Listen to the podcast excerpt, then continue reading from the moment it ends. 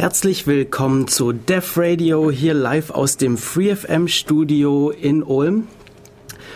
Und Def Radio, in Def Radio geht es heute um CouchDB. Und für CouchDB, wer sich die Sendung, wer die, sich die Seite zur Sendung mal angeschaut hat, ähm, es geht um, Dat um diese Datenbank CouchDB und äh, wir haben heute einen Gast, einen Experten im Studio, und zwar Benjamin. Hallo Benjamin. Hallo. Und außerdem sind wir noch zu dritt hier im Studio, nämlich Markus ist auch noch mit dabei. Hi Markus. Hallo am Radio und im Stream. Auch, genau.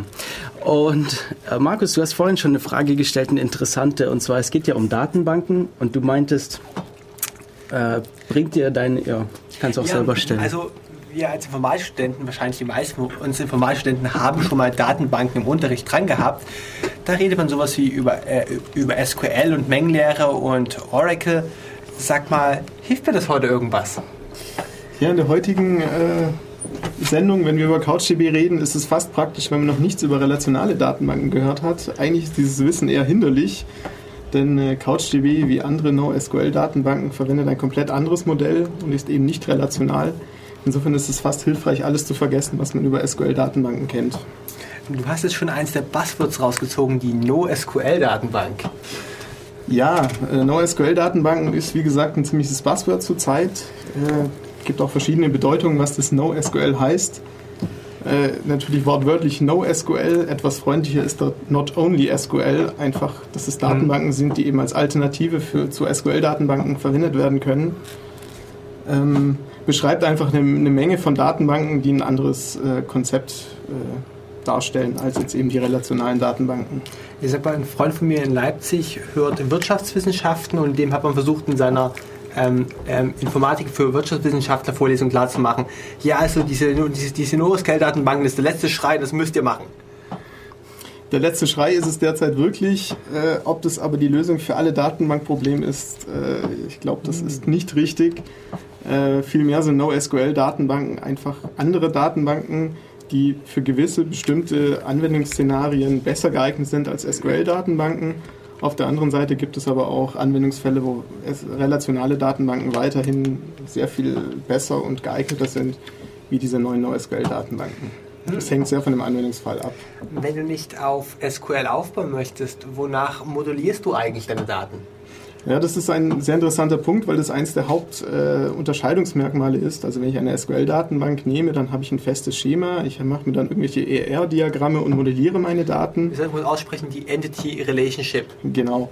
Ähm, bei, den, bei vielen der NoSQL-Datenbanken gibt es keine Schema, festen Schemata und äh, ich habe dort auf der einen Seite natürlich mehr Freiheiten, meine Daten zu modellieren. Auf der anderen Seite habe ich da natürlich dann auch weniger Funktionen, die dann eben auf diesen Schemas arbeiten. Äh, das können wir uns ja gleich mal vielleicht im Detail anschauen. Äh, vielleicht können wir jetzt mal anfangen, uns einfach mal normale SQL-Datenbanken anzuschauen, was eigentlich das SQL ist und was das Ganze bedeutet. Also wie du schon gesagt hast, SQL-Datenbanken basieren auf, der Relationenalgebra, auf der Mengenlehre. Ähm, man modelliert Daten als Vektoren, kann da bestimmte Operationen drauf ausführen, Schlagworte wären jetzt irgendwie Projektion und Selektion, also äh, Kreuzprodukte für Joins und dann komme ich eben aus diesen Mengen neue Mengen, kann dort Teile von abfragen. Du kannst auch Daten, Daten aggregieren und ja, die ganze Menge. Genau. Dann ein, ein, wesentlicher Punkt hatten wir auch bereits schon gesagt, sind die, sind die Schemata. Also ich, wenn ich eine Datenbank erstelle, dann, dann ist das wie eine Tabelle. Aber ich muss mir von vornherein ganz klar machen, wie diese Tabellen aussehen. Es sind, mehr, es sind mehrere Tabellen, die untereinander verknüpft sein sollten. Es gibt mehrere Regeln, wie man diese Tabellen ähm, in Untertabellen zerbrechen sollte, um, äh, um, um irgendwie Performance- oder Redundanzprobleme zu bewältigen. Genau, da kommen wir dann auf die Normalformen. Ja, Du ähm, erst noch kurz noch SQL-Einleitung abhandeln, dann können wir jetzt die Normalform be besprechen. Ja, wenn wir das wirklich machen wollen. ja, äh, SQL äh, entstand in den 70ern, wird auch zum Teil SQL genannt, so als, als Akronym. Und soll eigentlich heißen, zu machen. eigentlich heißen Structured Query Language. Genau. Und da ist eigentlich schon ein, ein Hauptmerkmal von SQL. Es ist beschreibt auf der einen Seite eine Möglichkeit, wie man Daten strukturiert speichert, auf der anderen Seite aber auch, wie ich Abfragen gegen diese Datensätze durchführen kann. Und das ist eine sehr mächtige Eigenschaft von SQL oder von SQL-Datenbanken, denn diese Abfragesprache, nämlich eben SQL, äh, ist relativ mächtig und bietet vor allen Dingen äh, die Möglichkeit, spontan, also quasi ad hoc-mäßig Abfragen durchzuführen, äh, ohne dass ich im Vorfeld wissen muss, dass ich bestimmte Abfragen machen möchte. Also ich kann ganz spontan jetzt irgendeine Abfrage auf meinen Datensätzen machen und die werden dann mehr oder weniger performant auch durchgeführt. Und das ist eine sehr, sehr große Stärke von SQL.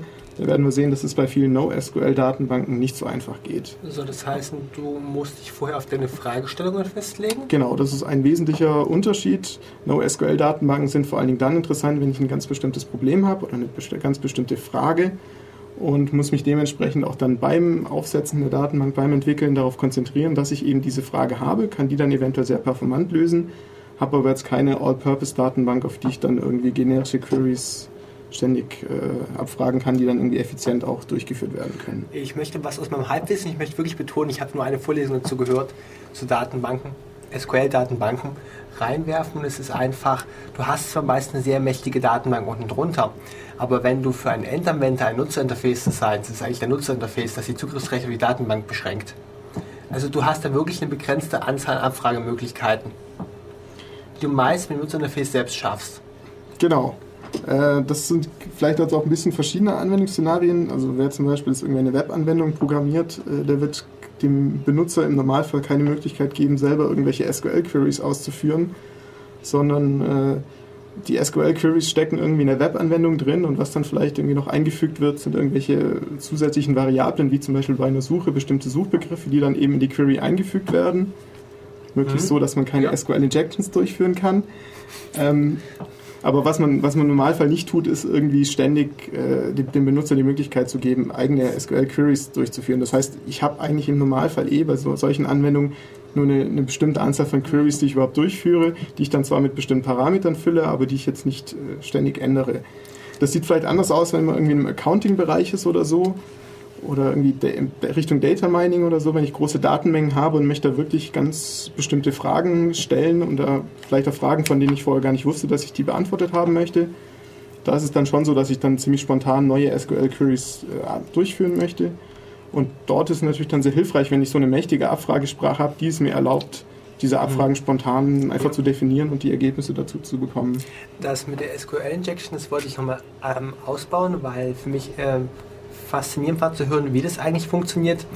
Es gibt einige Webanwendungen, die nehmen einfach die URL, die der Benutzer aufruft, ähm, parsen daraus ihre Parameter und geben das ungefiltert an die Datenbank weiter. Und nun ist es so, dass in den meisten SQL-Datenbanken das Semikolon einen Befehl abschließt. Und wenn man halt weiß, wie die URL aussieht, dann kann man halt nach einem Parameter ein Semikolon setzen und einen neuen SQL-Befehl anfangen einige Webanwendungen geben es halt ungefiltert ihre Datenbank weiter, wo man dann lustige SQL-Befehle ausführen darf, die man sich halt selbst aussucht und nicht nur die, die das Interface vorgibt. Funktionsweise der SQL-Injection. Ja, ich glaube, so sehr auf, auf die Datenbanksicherheit wollen wir halt gar nicht schauen, insbesondere nicht auf die SQL-Datenbanksicherheit. Aber vielleicht, wir sind jetzt, wir sind jetzt ziemlich schnell in das Technisch, Technische reingerutscht. Ähm, ich bin sicher, dass es auch ein paar Leute gibt, die nicht täglich mit Datenbanken zu tun haben und sich jetzt vielleicht nicht so viel darunter vorstellen können. Äh, habt ihr irgendwie, weiß nicht, hat, kann jemand von euch in, in ein, zwei Sätzen sagen, was SQL ist? Hat jemand eine Beschreibung parat? SQL ist ein Hilfsmittel, mit dem du ähm, aus einer Menge von Daten, die genau das rausgeben lassen kannst, was was du wissen möchtest. Also ich, ich, wenn, wenn mich jemand danach fragt, der jetzt nicht so viel damit zu tun hat normalerweise, dann sage ich ihm eigentlich, dass ich mir eigentlich so SQL-Datenbanken eher als Tabellen vorstelle. Ich meine, man spricht ja auch von Tabellen in SQL. Ja, ist ein gutes Bild. Und also man hat eben eine Menge von Tabellen, da stehen irgendwelche Sachen drin und SQL ist eben ja dann diese Sprache, um aus diesen Tabellen das rauszuholen, was man wissen möchte. Ja, genau, das sind eigentlich diese zwei Aspekte. Zum einen, wie ich eben meine, meine Daten irgendwie persistieren kann. Das heißt, SQL auf der einen Seite hängt eben immer an einem Datenbankmanagementsystem, das heißt an einem Programm, das mir Daten persistiert. Also ich habe irgendeine Anwendung, die läuft eben nicht ständig, die hat vielleicht auch so einen großen Datenbestand, dass ich den irgendwie nicht im Arbeitsspeicher halten möchte. Ich möchte das irgendwie persistieren und ich möchte mich nicht selber darum kümmern, sondern dafür ein Datenbanksystem verwenden. Das heißt, die SQL-Datenbank kümmert sich, oder allgemein Datenbanken kümmern sich einerseits darum, wie diese Daten persistent gehalten werden können, das heißt irgendwie auf der Festplatte abgespeichert werden können. Auf der anderen Seite aber auch, wie ich damit interagieren kann. Das heißt, wie kann ich Daten abfragen, wie kann ich Daten ändern, wie kann ich neue Daten einfügen. Das sind eigentlich so die zwei Aspekte, die ich da nennen würde. Ja, und diese NoSQL-Datenbanken, die wir schon angesprochen haben, die gehen einen bisschen anderen Ansatz. Darüber wollen wir uns heute noch unterhalten. Aber was ich noch ganz vergessen habe zu erwähnen, ihr könnt uns auch hier im Studio erreichen. Und zwar einmal äh, haben wir einen IRC-Chat zur Sendung, also auf dem Server irc.bn-ulm.de im Channel Dev Radio. Dort könnt ihr teilnehmen, falls ihr irgendwelche Fragen habt. Wir haben hier den Chat-Client offen und bekommen das mit. Äh, dann haben wir ein Telefon im Studio und unsere Telefonnummer hier ins Studio ist die 0731 für Ulm 938 6299. Noch einmal 0731 938 6299. Geht direkt hier ins Studio. Ja, und es gibt wie immer eine Website zur Sendung. Für zu jeder Sendung gibt es eine Website und die ist diesmal schon richtig voll. Nämlich Benjamin hat mir netterweise heute seine Linkliste geschickt. Da gibt es jede Menge Links zum Thema. Die könnt ihr euch auch anschauen auf www.devradio.de. Das schreibt man DEV Radio. Und Kate hat mir gerade noch geschrieben, sie hört uns nämlich zu und zwar aus Taiwan und lässt Grüße ausrichten an alle. Okay, wir spielen äh, kurz Musik und zwar das erste Lied von Stephen Dunstan, Move a Little Closer und reden dann gleich weiter über CouchDB bzw. NoSQL Datenbanken. Bis gleich.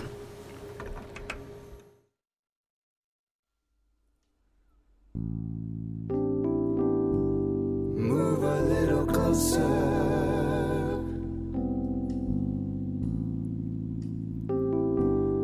To me.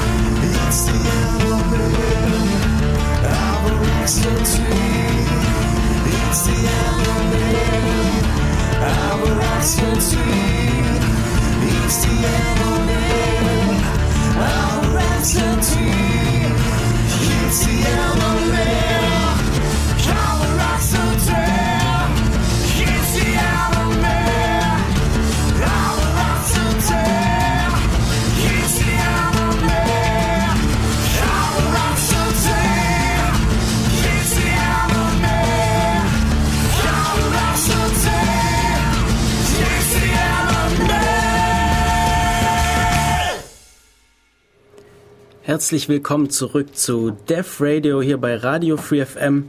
Ja, und Def Radio wird auf der ganzen Welt gehört. Wir haben mindestens eine Zuhörerin in Taiwan. Hallo Kate. Und wenn ihr uns auch irgendwo auf der ganzen Welt mithört, dann sagt uns doch Bescheid. Ihr könnt im Chat teilnehmen. Die, den Server und den Channel könnt ihr auf der Website nochmal nach, nachlesen, defradio.de. Ihr könnt im Studio anrufen unter der 0731 938 6299. Und unser Thema heute sind NoSQL-Datenbanken, beziehungsweise CouchDB im Speziellen. Und im Moment hängen wir aber noch bei SQL, dem ja, klassischen Modell. Und ja, was haben wir denn bisher so gehabt? Was Ja. fehlt uns denn noch bei den SQL-Datenbanken? Also wir haben eigentlich versucht, SQL zu beschreiben, was es ist, wie die alten Denkansätze von SQL-Datenbanken mithilfe ihrer Relationen funktionieren. Und wir wollen noch Richtung Transaktionssteuerung gehen. Da habt ihr, wenn ihr irgendwann eine Datenbankvorlesung hört, das Stichwort Asset. ACID als die vier Schlüsselworte haben Atomarität, Konsistenz, Isolation und Dauerhaftigkeit. Erklär mir mal. Exakt. Äh, Das ist ein, noch ein wesentlicher Merkmal einer SQL-Datenbank, dieses Asset-Paradigma. Ähm, ist letztendlich auch ein bisschen sowohl Stärke als auch Schwäche einer SQL-Datenbank. Es geht darum, dass eine SQL-Datenbank oder die Daten, die in einer SQL-Datenbank gehalten werden, äh, ein bestimmtes Konsistenzmodell haben. Das heißt, die Daten sollten immer einen konsistenten Zustand haben. Da gibt es nochmal das ganz, ganz schöne Beispiel einer Banküberweisung. Person A überweist Person B Geld. Das heißt, Person A hat dann nachher weniger auf dem Konto, Person B mehr. Und äh, das sind jetzt ja eigentlich zwei Vorgänge. Ich muss Person A etwas abziehen und Person B etwas auf das Konto äh, dort hinzufügen. Ähm, und genau diese vier Merkmale, Atomarität, Konsistenzerhaltung, Isolation und Dauerhaftigkeit, können wir jetzt mal betrachten, was sie denn bedeuten in diesem Beispiel. Ähm, Atomarität heißt, dass es entweder, ähm, dass entweder die, die Transaktion, die Überweisung komplett durchgeführt wird als eine Aktion oder nicht. Das heißt, äh, es handelt sich quasi nicht um zwei Vorgänge, sondern einen atomaren Vorgang, den die Datenbank eben so kapselt, dass es nach außen hin ein Vorgang ist.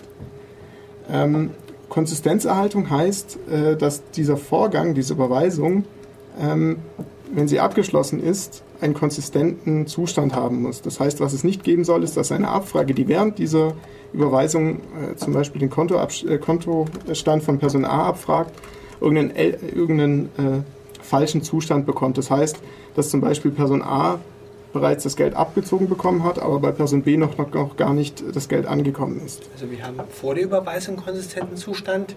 Während wir überweisen, manipulieren wir gerade, da können wir uns nicht drauf verlassen. Genau. Und Und danach sollte es wieder konsistent sein. Exakt. Das ist dann eigentlich letztendlich auch die Isolation. Das heißt, wenn verschiedene Vorgänge laufen, verschiedene Transaktionen, dann dürfen diese verschiedenen Transaktion, an- Transaktionen keine Teilergebnisse von anderen Transaktionen sehen. Das heißt, entweder ist eben diese Transaktion vollständig abgeschlossen oder ich sehe eben ältere Daten, die eben noch von, von vor der Transaktion der anderen äh, sind. Aber eben keine Teilergebnisse.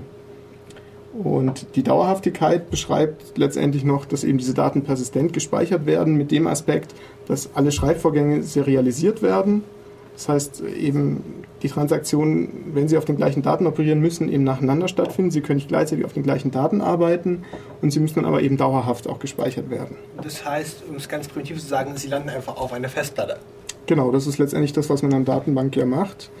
Sonst könnte man direkt den Arbeitsspeicher nehmen, wäre natürlich um einiges schneller, aber für bestimmte Datenmengen ist das dann nicht mehr realisierbar. Ähm, das Interessante ist jetzt, dass dieses, dieses Asset-Paradigma einerseits die Stärke von SQL ist, weil man eben ein Konsistenzmodell hat, das sehr, sehr stark ist. Man kann sich immer darauf verlassen, wenn ich eine Abfrage mache, dann bekomme ich konsistente Daten. Ich bekomme keine falschen Kontozustände, ich bekomme eben die korrekten Daten und muss mir keine Sorgen machen, dass ich eben nur so Zwischenergebnisse in der Abfrage bekomme. Auf der anderen Seite bedeutet dieses Asset aber auch, dass es einige Probleme gibt. Äh, Und zwar dann, wenn ich sehr viele Daten habe, beziehungsweise noch viel mehr, wenn ich viele Vorgänge habe. Das heißt, wenn ich zum Beispiel sehr, sehr viele Schreibzugänge habe, dann muss ich aufgrund dieser Konsistenzeigenschaften darauf achten, dass die eben trotzdem alle nur hintereinander serialisiert ausgeführt werden und nicht irgendwie parallel. Das lässt sich dann für irgendeinen kleinen Online-Shop vielleicht noch ohne Probleme lösen.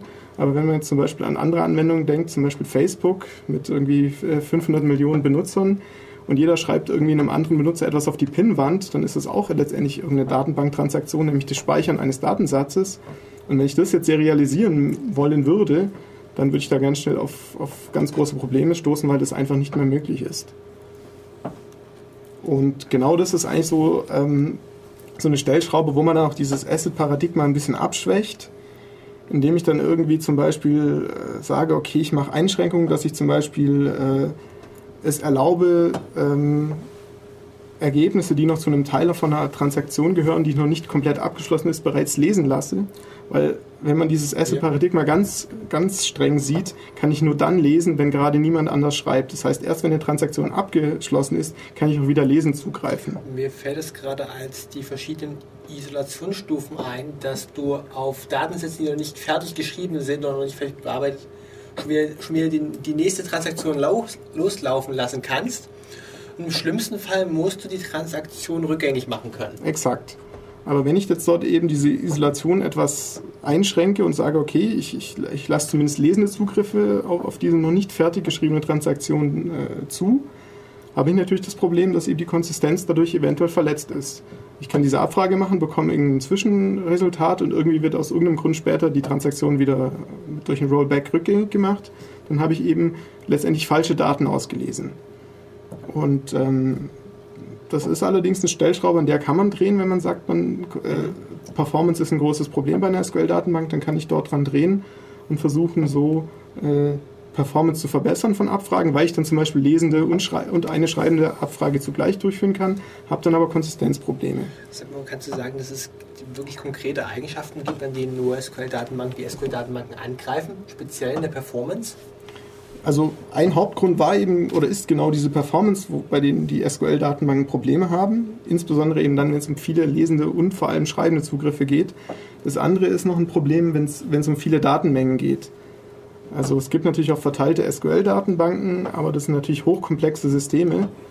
Ähm, denn das, was ich jetzt bei einer Transaktion machen muss, wie zum Beispiel das Locken von irgendeiner, also das, das Sperren von irgendeiner Tabelle, weil eben jetzt gerade eine Transaktion läuft, wird natürlich im verteilten System oder verteilten Fall noch viel komplexer, weil ich dort nicht nur auf einem Rechner dann die, die entsprechende Datenbank sperren muss, sondern auf mehreren Rechnern. Das heißt, ich kann zwar theoretisch, was die Daten angeht, das Ganze schon skalieren, indem ich eben mehrere Datenbanken nehme und das Ganze verteile, aber gerade diese Transaktionseigenschaften machen es unglaublich schwierig, das Ganze noch performant bei SQL zu machen. Und genau hier versuchen die NoSQL-Datenbanken anzugreifen, indem sie eben ein bisschen anderes Herangehen äh, durchführen. Also sowas wie Assets erlebt man eigentlich oder sieht man selten bei den NoSQL-Datenbanken. Da gibt es so ein bisschen einen Konkurrenzbegriff, der nennt sich Base. Und da steht das BA für Basically Available, das S für Soft State und das E für Eventually Consistent. Und gerade das letzte, Eventually Consistent, ist so das Schlagwort, wenn es um NoSQL-Datenbanken geht. Und äh, vielleicht kurz, was sie, was sie bedeuten. Basically Available heißt, dass eben diese NoSQL-Datenbanken eine, eine bestimmte Verfügbarkeit haben. Das heißt, meistens sind diese NoSQL-Datenbanken verteilt möglich.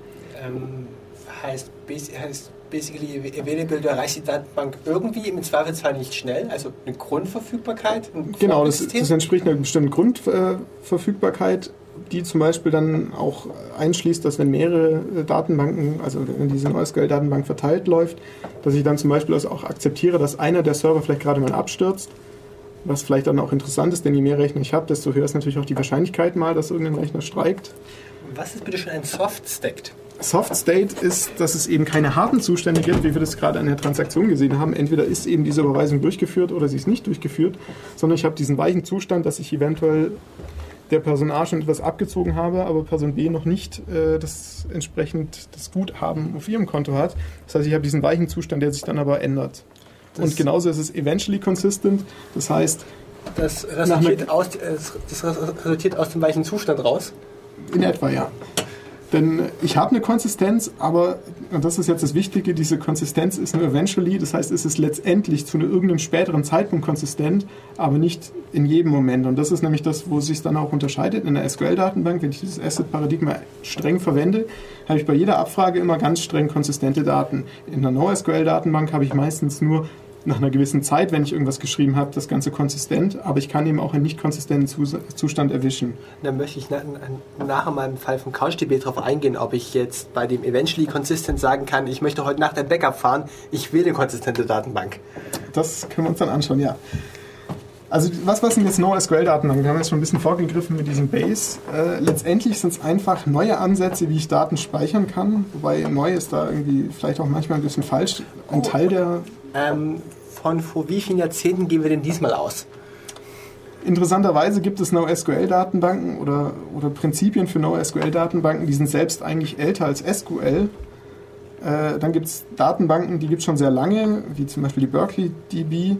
Die existiert schon lange, bevor es den Begriff NoSQL gab. Aber so wirklich zum Trend geworden sind weitere NoSQL-Datenbanken, auch dieser Begriff eigentlich in den letzten drei Jahren etwa, würde ich jetzt mal sagen. Mhm. Wo natürlich die meisten Datenbanken schon älter sind, aber dieser Begriff NoSQL entstand in den letzten Jahren. Bezieht sich das NoSQL eigentlich auf das Speichern der Daten an sich oder bezieht sich auf das auf die Interaktion mit den Daten? Also das eigentlich mein, meiner Meinung nach ist das eigentlich eher diese Interaktion mit den Daten, oder? Ja, ich glaube, es betrifft beides. Also natürlich, wie der Name sagt, es gibt keine Abfragesprache SQL, aber genauso wenig auch diese typischen Eigenschaften beim Abspeichern. Also gerade zum Beispiel, dass, dass ich ein Schema brauche, dass ich irgendwie Relation habe, um, um das Verhältnis von, von verschiedenen Daten zu modellieren. Auch das ist anders bei vielen NoSQL-Datenbanken. Deswegen betrifft es eigentlich schon auch die Speicherung als auch die Interaktion. Sag mal, wir hatten bei uns in der Datenbankstunde gelernt, dass bevor die SQL-Datenbanken aufkamen, gab es eine ganze Menge viel ältere Datenbankansätze, zum Beispiel hierarchische Datenbanken. Sind die wirklich alle mit dem Begriff NoSQL abgedeckt? Na, wenn ich NoSQL so definiere, alles was nicht SQL ist, ist NoSQL, würden sie natürlich schon dazugehören. Aber es gibt, so ein paar, es gibt noch so ein paar klassische äh, Datenbanken oder so, so ein paar Typen von NoSQL-Datenbanken, die so die, die populärsten darstellen. Das können wir uns vielleicht gleich mal anschauen. Vielleicht aber noch mal kurz als Vergleich. Also NoSQL sind wie gesagt spezielle Datenbanken, die versuchen, die Schwächen von SQL gezielt zu umgehen. Die Das meistens waren Performance durch harte Transaktionen. Exakt. Und äh, eben Skalierbarkeitsprobleme. Das heißt, ich habe entweder Skalierbarkeit im Sinne von sehr, sehr große Datenmengen oder auch Skalierbarkeit im Sinne von sehr, sehr viele parallele Zugriffe, eventuell sogar sehr, sehr viele schreibende parallele Zugriffe. Und natürlich hat es alles seinen Preis. Äh, das heißt, die NoSQL-Datenbanken schaffen zwar, diese, diese Probleme zu lösen, haben natürlich aber selbst noch wieder Nachteile. Das sind eben, wie wir schon gesagt haben, dieses schwache Konsistenzmodell. Also ich weiß nicht, ob irgendeine Bank sich so schnell dazu entschließen würde, äh, eine NoSQL-Datenbank für die Kontoführung zu verwenden. Ja. Ähm, dann meistens ist es so, dass diese NoSQL-Datenbanken einfach einen geringeren Umfang an Features haben, wie jetzt eine klassische SQL-Datenbank. Viele von denen sind natürlich noch nicht so ausgereift und erprobt wie klassische SQL-Datenbanken, die es seit vielen Jahren schon gibt. So, das heißt, du denkst, das Problem wird sich im Laufe der Zeit ändern? Ich, es ist interessant, wie sich das entwickeln wird, aber ich denke nicht, dass bei den, den Problemen, die die SQL-Datenbanken derzeit haben, dass es dort so schnell äh, neue Lösungen gibt. Also das, die klassische Möglichkeit, eine SQL-Datenbank zu skalieren, ist einfach, die Software steht, ich habe die Queries so optimiert, wie es- nur geht. Was ich dann machen kann, ist einfach Ich die schmeiß Hardware... Geld rein und Genau, ich schmeiß Geld rein, ich, ich äh, skaliere eben den Server, indem ich da unglaublich viel Hardware reinstecke, aber irgendwann sind auch dort Grenzen erreicht. Natürlich heutzutage, wenn da irgendwie Datenbankserver 256 GB RAM haben und Solid-State-Disks benutzen, die natürlich um einiges schneller sind bei den Zugriffszeiten als eine normale Festplatte, kann ich natürlich schon auch durch Hardware skalieren. Das Problem ist aber, dass ich das halt immer nur bis zu einem gewissen Grad machen kann. Irgendwann ist einfach dort eine Grenze erreicht. Und da ist es dann halt interessant, wenn ich dann sage, okay, ich habe jetzt hier irgendwie 1000 Rechner und ich möchte die Datenbank auf diese 1000 Rechner klatschen. Das kann man mit einer SQL mit bestimmten Datenbanken sehr gut machen. Mit einer SQL-Datenbank wird es halt eher sehr schwierig. Ich würde sagen, ja, das sind unsere Komplexitätsprobleme. Ich möchte doppelt so schnell haben und jeden Schritt verdoppelt sich die Hardware. Genau, und Irgendwie ist es ja auch, äh, ich will ja vielleicht auch mal wieder nicht unbedingt immer hochskalieren, sondern vielleicht auch mal runterskalieren. Also wenn ich jetzt irgendwie ich weiß, ja, nächsten Dienstag habe ich riesige Anfragemengen, weil da ist halt irgendein Ereignis, das diese Last erzeugt, dann brauche ich halt da diese viele Hardware und da diese vielen Rechner und die ganze Power dahinter, aber danach halt nicht mehr. Und wenn ich da jetzt einmal Geld reinschmeiß, dann ist das Geld da drin und ich Du möchtest Datenbanken im Cloud Computing anbieten. Ja, beispielsweise Cloud Computing. Äh, ich, ich miete mir neue Rechner dazu und kann dann beliebig skalieren. also dazu muss man vielleicht noch sagen, dass diese SQL-Datenbanken auch so ein bisschen in diesem Fahrwasser des Cloud-Computings äh, sich befinden, weil es eben zum großen Teil verteilte Datenbanken sind, die es eben ermöglichen zu skalieren auf vielen Rechnern und da sind wir eben ganz schnell beim Cloud-Computing. Äh, Also das sind schon Themen, die eng miteinander zusammenhängen. Vielleicht noch eine wichtige Unterscheidung, was NoSQL-Datenbanken eben auch nicht haben. Das ist eine Abfragesprache. Das heißt, dieses klassische, klassische SQL, was, was jeder kennt, der mit SQL-Datenbanken gearbeitet hat, der weiß halt, okay, ich möchte jetzt irgendwie Daten abfragen, dann mache ich halt eine Select-Query, die, sieht, die hat einen bestimmten Syntax. Das gibt es einfach bei den NoSQL-Datenbanken nicht. Da gibt es andere Möglichkeiten, Abfragen durchzuführen, aber dieses klassische SQL ist nicht möglich. Und das ist natürlich auch eine wesentliche Schwäche. Ähm, Ja, verm- vermisst man das? ja, Es kommt drauf an. Also wir hatten ja, äh, es hängt natürlich sehr vom Anwendungsfall drauf ab. Also wenn ich eine Datenbank habe, die, die hinter einer An oder vor einer Anwendung äh, steht, in der ich immer nur eine ganz bestimmte Anzahl von Abfragen habe, die einen ganz bestimmten Aufbau haben, dann ist das sicherlich kein Problem. Wenn ich jetzt aber irgendwie äh, riesige Datenmengen habe und möchte dort immer ganz spontan irgendwelche Queries drauf ausführen, dann eignen sich zum Teil diese NoSQL-Datenbanken dann nicht so dafür. Weil ich eben bei den meisten NoSQL-Datenbanken mir schon davor irgendwie Gedanken machen muss, was möchte ich eigentlich auf meinen Daten machen, was möchte ich für Abfragen durchführen und die dann entsprechend von Anfang an auch äh, eben mit einplanen und, und vorbereiten. Wie? Sorry. Ich möchte mal einen Sprung zurück machen und die viel Menge an Text zusammenfassen. Also wir hatten jetzt die harten Transaktionen bei konkurrierenden Zugriffen gegen die weichen Transaktionen, wo es dann irgendwo darum geht, um Sachen wie Performance und mit wie viel Geld kann ich ein Problem totschlagen, wenn ich neue Hardware brauche. Und was ich noch mit in Kauf nehme, ist, dass sich meine Abfragesprache ändert. Ich kann nicht irgendwie beliebig ähm, Otto Müllers Datensätze abfragen, wenn ich die noch nicht definiert habe. Genau, weil ich entweder die noch nicht definiert habe oder weil ich einfach noch gar nicht weiß, wie nachher die Datenbank aussieht. Ähm, vielleicht noch ein bisschen zur Theorie von den SQL-Datenbanken. Da gibt es ein relativ interessantes Theorem, das eigentlich aus dem Bereich verteilte Systeme kommt. Das, das sogenannte CAP-Theorem von Eric Brewer, das stand glaube ich 2000. Und äh, das Theorem sagt aus, dass es aus dem Bereich Konsistenz, Verfügbarkeit und Partitionstoleranz also das sind eben drei Merkmale, die eine verteilte Anwendung hat, ich immer nur zwei wählen kann, aber niemals die dritte auch noch erreichen kann. Das heißt, entweder ich habe zum Beispiel eine Datenbank, die Konsistenz ist, das heißt, alle Knoten in diesem verteilten System sehen zur selben Zeit die gleichen Daten. Äh, und ich habe Verfügbarkeit, das heißt, ich habe Antwortzeiten, die natürlich noch in einem gewissen Grad akzeptabel sind. Wenn ich jetzt eine Datenbankabfrage hätte für mein Online-Banking, die eine halbe Stunde braucht, ist es eben nicht mehr akzeptabel. Also entweder ich habe diese Kombination zwischen Konsistenz und Verfügbarkeit oder ich habe äh, eine andere Kombination, wie jetzt zum Beispiel, ich habe die Verfügbarkeit und ich habe die Partitionstoleranz, aber keine Konsistenz. Was war nochmal Die Partitionstoleranz sagt aus, dass wenn einer der Knoten ausfällt, das nicht unbedingt heißt, dass es, oder nicht heißt, dass damit das komplette System auch ausfällt. Und wenn wir uns jetzt diese äh, ähm, typischen relationalen Datenbanken anschauen, dann stecken die zwischen Konsistenz und Verfügbarkeit. Das heißt, sie verfügen eben über, den, über die Merkmale, dass Konsistenz und Verfügbarkeit ermöglicht wird, aber eben nicht diese Ausfalltoleranz. Das heißt, wenn ich jetzt eine verteilte SQL-Datenbank aufbaue und dann das irgendwie auf viele Server haue und dann fällt aber eine aus, dann kriege ich da relativ schnell Probleme. Viele der NoSQL-Datenbanken basieren aber auf diesem Eventually Consistency-Modell. Das heißt eben, dass eine Konsistenz nur nach einem gewissen Zeitpunkt zwar erreicht wird, aber nicht eben sofort. Und das ist jetzt ein Bereich, der ist genau zwischen dieser Verfügbarkeit und der Partitionstoleranz. Das heißt, wir befinden uns eben hier genau dazwischen, haben aber nicht die Eigenschaft, dass wir immer 100% konsistente Daten haben. Ja, wenn ich jetzt bei SQL-Datenbanken mit SQL abfrage, wie frage ich denn dann NoSQL-Datenbanken ab? Wie, wie interagiere ich denn mit denen? Da gibt es verschiedene Möglichkeiten. Also gerade bei CouchDB und bei, bei einigen anderen wird das Ganze über MapReduce-Funktionen gemacht. Da werden wir gleich beim nächsten Schlagwort aus oder Buzzword aus dem Bereich des Cloud Computings. Ähm, letztendlich können wir nachher uns mal genau anschauen, was MapReduce ist, aber das ist eben eine Möglichkeit, auch diese Abfragen auf mehreren Rechnern zu verteilen. Und wenn ich dann eben meine Datenbank auf 100 Rechnern verteilt habe, dass ich auf diese Abfrage auf diesen 100 Rechnern verteilen kann und so effizient äh, durchführen kann. Und eben je mehr Rechner ich habe, desto mehr Daten kann ich speichern, aber desto, desto eher kann ich dann auch diese Queries ausführen oder diese Indizes aufbauen. Aber ich glaube, da, da, können wir nachher, wenn wir unseren CouchDB ganz genau anschauen, dann nochmal darauf eingehen, wie genau dieses MapReduce funktioniert und was das eigentlich ist. Vielleicht können wir als nächstes ja mal kurz einen Überblick geben, kurz, was es noch für NoSQL-Datenbanken gibt, beziehungsweise wie die sich so grob aufteilen. Also, wie wir schon gesagt haben, wenn man natürlich sagt, alles, was nicht SQL ist, ist NoSQL, dann gibt es sehr, sehr viele verschiedene. Aber wenn man so ein bisschen guckt, welche Datenbanken gerade weit verbreitet sind, die jetzt keine relationalen Datenbanken sind, dann gibt es vielleicht so eine Gruppe oder vier Gruppen von, von Typen. Und die können wir uns vielleicht ja mal kurz gerade anschauen. Also das erste sind die, das erste sind die sogenannten Document Stores.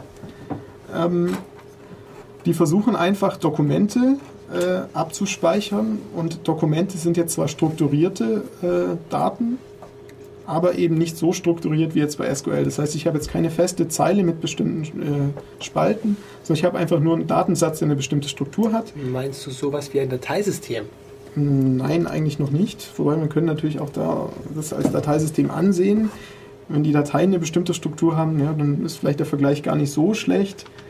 Aber letztendlich werden eben die Entitäten, die gespeichert werden, sind Dokumente. Die Dokumente haben irgendeine eindeutige ID, dass ich das Ganze abfragen kann. Das wäre jetzt vielleicht der Dateipfad bei der Datei. Und sie haben einen bestimmten strukturierten Inhalt. Das heißt, da stehen jetzt nicht nur irgendwie so Binary Large Objects drin, sondern schon irgendeine Struktur, aber eben kein ganz festes Schema, wie das jetzt bei einer SQL-Datenbank wäre. Also hier ist CouchDB ein Beispiel. Es gibt noch viele weitere. MongoDB ist noch eine weitere Datenbank, die jetzt eigentlich so ein Document Store darstellt. Ja, die nächste äh, wären White Column Stores. Ähm, Was soll denn das bitte schön sein? White Column Stores sind Datenbanken, die jetzt nicht äh, zeilen, sondern spaltenorientiert sind. Ähm, das hat für bestimmte Abfragen den großen Vorteil, dass man die sehr gut skalieren kann. Ähm, das wäre jetzt, glaube ich, Kannst du einfach mal aus dem Hut raus eine Anwendungskaninchen zaubern? Ja, da gibt es sehr populäre Anwendungen. ähm, und zwar gibt es sowohl äh, Apache Cassandra, das ist eine Datenbank, die von Facebook entwickelt wird. Und Facebook nutzt es zur Speicherung der ganzen Profildaten, glaube ich, und auch weiteren äh, Daten, die strukturiert gespeichert werden. Also jetzt nicht Bilder oder so, aber diese ganzen normalen Daten. Ähm, du meinst, dass es besser ist, wenn man die ganze Spalte letzten Zugriffe auf einen Schlag auslesen kann und weiterverkaufen? Es geht jetzt natürlich äh, schnell ins Politische. Spaltenorientiert. Also ich sehe gewisse Vorteile. Jetzt kann ich auch zustimmen, warum man das haben möchte. Der andere Aspekt ist vielleicht, dass man das Ganze auch noch Sparse Tables nennt. Das heißt, äh, ich habe vielleicht Datenbanken, wo ich sehr, sehr viele Spalten habe, aber nicht jeder Zeileneintrag, also nicht jeder Datenbank-Eintrag ha- hat eben in jeder Zeile etwas stehen. Äh, da muss ich aber ganz ehrlich sagen, wenn dich das interessiert, gibt es von Google ein sehr gutes, Ta äh, sehr gutes Paper. Da geht es um Big Table, das ist Googles Datenbank, auch Google nutzt es sehr viel. Und dort ist genau beschrieben, wie dieses, wie dieses Datenbankmodell funktioniert und vor allem, was die Stärken davon sind. Dann können wir nochmal auf unsere Linkliste verweisen, Genau, nämlich da auf, nämlich das Paper auch. auf www.defradio.de auf der Seite zur Sendung. Äh, die Sendung Nummer 181 haben wir heute. Da gibt es ganz viele Links und verlinkt ist auch dieses Paper von Google, in dem ihr das nochmal nachlesen könnt. Genau, das Big Table. Big Table Paper. Genau. Ähm, dann der nächste große, die nächste große Gruppe von, von nicht relationalen Datenbanken sind die sogenannten Graphendatenbanken. Auch die sind relativ alt eigentlich. Ähm, Die kam nach dem Fürstendatenbank. und äh, hier ist einfach die Idee, dass ich Daten speichere als Graphen. Das heißt, die Datensätze sind eigentlich die Knoten und die Relationen sind die Kanten. Und äh, das eignet sich natürlich für, für viele Datensätze oder, oder Datenbankanwendungen, die eben sehr beziehungslastig sind. Also Ähm. gleich hier ein Beispiel, Twitter verwendet so eine Graphendatenbank, um irgendwelche ähm, Relationen zwischen Benutzern schnell und effizient abfragen zu können. Ähm, kannst du da ein bisschen mal ins Detail gehen? Weil wenn ich mir jetzt spontan so einen Graph versuche vorzustellen, dann ist der bei Beginn seines Wachstums noch nicht definiert, wie er wachsen kann. Genau, also vielleicht können wir uns das an einem konkreten Beispiel anschauen. Eine der Datenbanken, die da relativ erfolgreich ist, heißt Neo4j. Das ist eine, eine Datenbank, die, die ist übrigens auch verlinkt in der Linkliste. Ja, und eine Sendung ist geplant über Neo4j Ah, bei uns. Also in unserer Reihe über NoSQL-Datenbanken möchte ich auch noch äh, jemanden zu Neo4j einladen. Ja, da bin ich mal gespannt. Ja gut, dann, dann verliert ihr jetzt nicht allzu viel drüber. Also Neo4j ist eine, eine graphenbasierte Datenbank für Java, die jetzt ein bisschen eigentlich auch was hat von einer objektrelationalen Datenbank. Das heißt, die, die äh, Knoten sind eigentlich Java-Objekte, die durch diese Datenbank serialisiert und deserialisiert werden. Und die Relationen zwischen den einzelnen Objekten, die jetzt in der Datenbank persistiert werden, sind eigentlich äh, ja, Referenzen zwischen Objekten. Das heißt, nehmen wir ein einfaches Beispiel. Wir haben irgendwie Referenzen, Entschuldigung. also Objektreferenzen in Java. Nehmen wir ein einfaches Beispiel. Wir haben eine Klasse, die beschreibt irgendwie einen Blog-Eintrag und dieser Blog-Eintrag wäre dann ein Objekt in Java und genauso gut in der Graphendatenbank äh, ein Knoten. Ja, Und dann habe ich vielleicht eine Anzahl von Kommentaren. Jeder einzelne Kommentar ist wiederum ein Objekt und in der Datenbank ebenfalls wiederum ein, ein Knoten.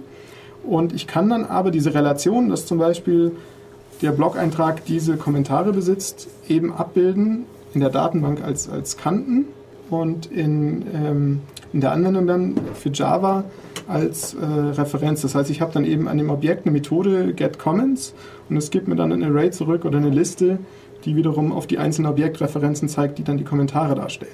gut, jetzt habe ich verstanden. Also deine Referenzen hast du in deinem speziellen Implementierungsbeispiel. Genau. Und, und die Datenbank nimmt aber quasi dieses komplette Persistenzmodell oder diese Persistenzschicht ab.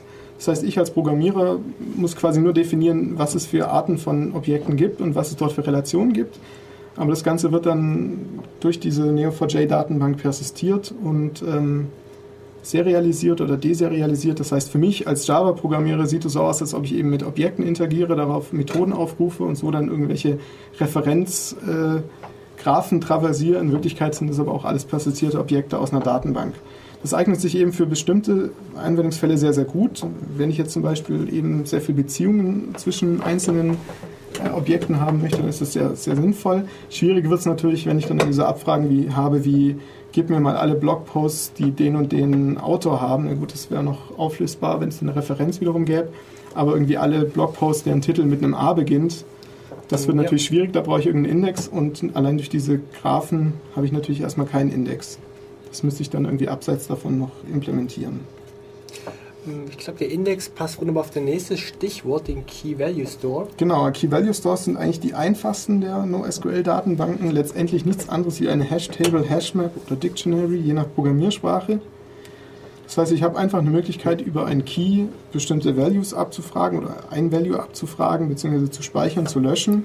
Ich weiß nicht, bist du Und- mit Key Value Stores vertraut aus Python? Weil mir ist es in Perl sowieso bekannt und ich weiß nicht, ob man das so voraussetzen kann. Ja, also im Python wird das, wird das auch stark eingesetzt. Da gibt es eben die Dictionaries.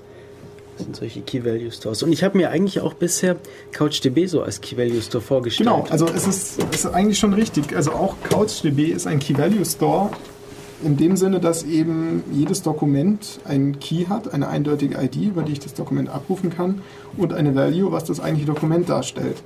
Aber darüber hinaus bietet halt CouchDB noch eigene, eigene oder eigen, einige Möglichkeiten, wie ich mit den Daten operieren kann, was bei diesen ganz einfachen Key Value Stores nicht so ist. Also ein Beispiel dafür, wenn jetzt zum Beispiel Redis oder Amazon verwendet, da hat dort was implementiert, das nennt man Dynamo. Ähm, da geht es zum Beispiel darum, wie ich eben ein, ein, ein Key-Value-Store bauen kann, der jetzt auf ganz vielen Rechnern verteilt läuft und der dann halt sehr gut skaliert. Also wenn ich jetzt irgendwie meine Python- oder Perl-Applikation habe, dann kann ich da vielleicht noch ein paar hunderttausend Schlüssel einfügen. Aber wenn wir dann irgendwie 20, 30 Millionen haben, dann bräuchte ich da doch mehrere Rechner für und genau das liefern diese Key-Value-Stores dann. Okay, also Key Value Store ist was ganz Einfaches eigentlich. Was ganz haben immer, einfaches, ja. immer halt einen Namen von diesem Wert und über diesen Namen können wir auf den Wert zugreifen. Aber eben meistens hier mit, mit der Eigenschaft, dass man das sehr gut verteilen kann auf viele Rechner, dass eben dann dieser, dieser Raum, der für die verschiedenen Keys zur Verfügung steht, verteilt wird auf verschiedene Rechner. Da gibt es dann bestimmte Hashing-Algorithmen wie Consistent Hashing, dass ich das auf verschiedene äh, Rechner verteilen kann, dass dann aber auch die Abfragen immer wieder auf den gleichen Rechnern landen und dass ich das dann aber auch skalieren kann. Das heißt, wenn ich halt anfangs mit, mit zwei Rechnern klarkomme und dann merke, oh, ich habe jetzt so viel Daten, ich brauche jetzt auch nochmal zehn mehr, dass ich dann einfach einfügen kann. Das macht es dann aber wieder schwieriger, das ausfallsicher zu machen, oder? Also, oder irgendwie redundant zu halten. Ja, da gibt es dann halt verschiedene, also da kommen wir jetzt sehr schnell in den Bereich, der sehr von den verteilten Systemen geprägt ist. Ähm, da gibt es natürlich verschiedene Strategien, gerade das Consistent Hashing bietet da ein Hashing-Modell, wie ich das aufteilen kann auf eine bestimmte Anzahl von Rechnern, die auch wachsen und, und wieder schrumpfen kann, plus dann aber auch noch replizieren kann. Also wir sind jetzt in so unglaublich vielen Themen rumgesprungen, dass ich nochmal von vorne Wiederholung ansetzen möchte, die da anfängt mit, wir haben eine Datenbank so Anforderungen wie eine Ausfalltoleranz. Wir möchten, dass sich äh, verteilte Datenbanken unter, untereinander synchronisieren und auch ähm, konsistent halten und wir möchten irgendwie eine Abfrage verfügbar halten. Heißt unsere drei Eigenschaften, Ausfalltoleranz, ähm, Synchronisation und Verfügbarkeit, die wir jetzt mit verschiedenen Datenbankmodellen unterschiedlich stark bekommen. Genau. Und die Datenbankmodelle, die wir jetzt hatten, waren unsere SQL-Datenbanken. Dann hatten wir die Document Stores genannt, die Wide Column Stores mit Beispiel Facebook, die Craft Databases mit Beispiel Twitter und die Key Value Stores, die ihr aus verschiedenen Programmiersprachen kennen werdet. Zumindest die Theorie dahinter exakt, genau. Gut, wir gönnen uns jetzt eine kurze Pause mit Musik und danach kommen wir darauf, was ist eigentlich CouchDB, wie kann man das klassifizieren und ja, was gibt es sonst darüber zu sagen. Bis gleich.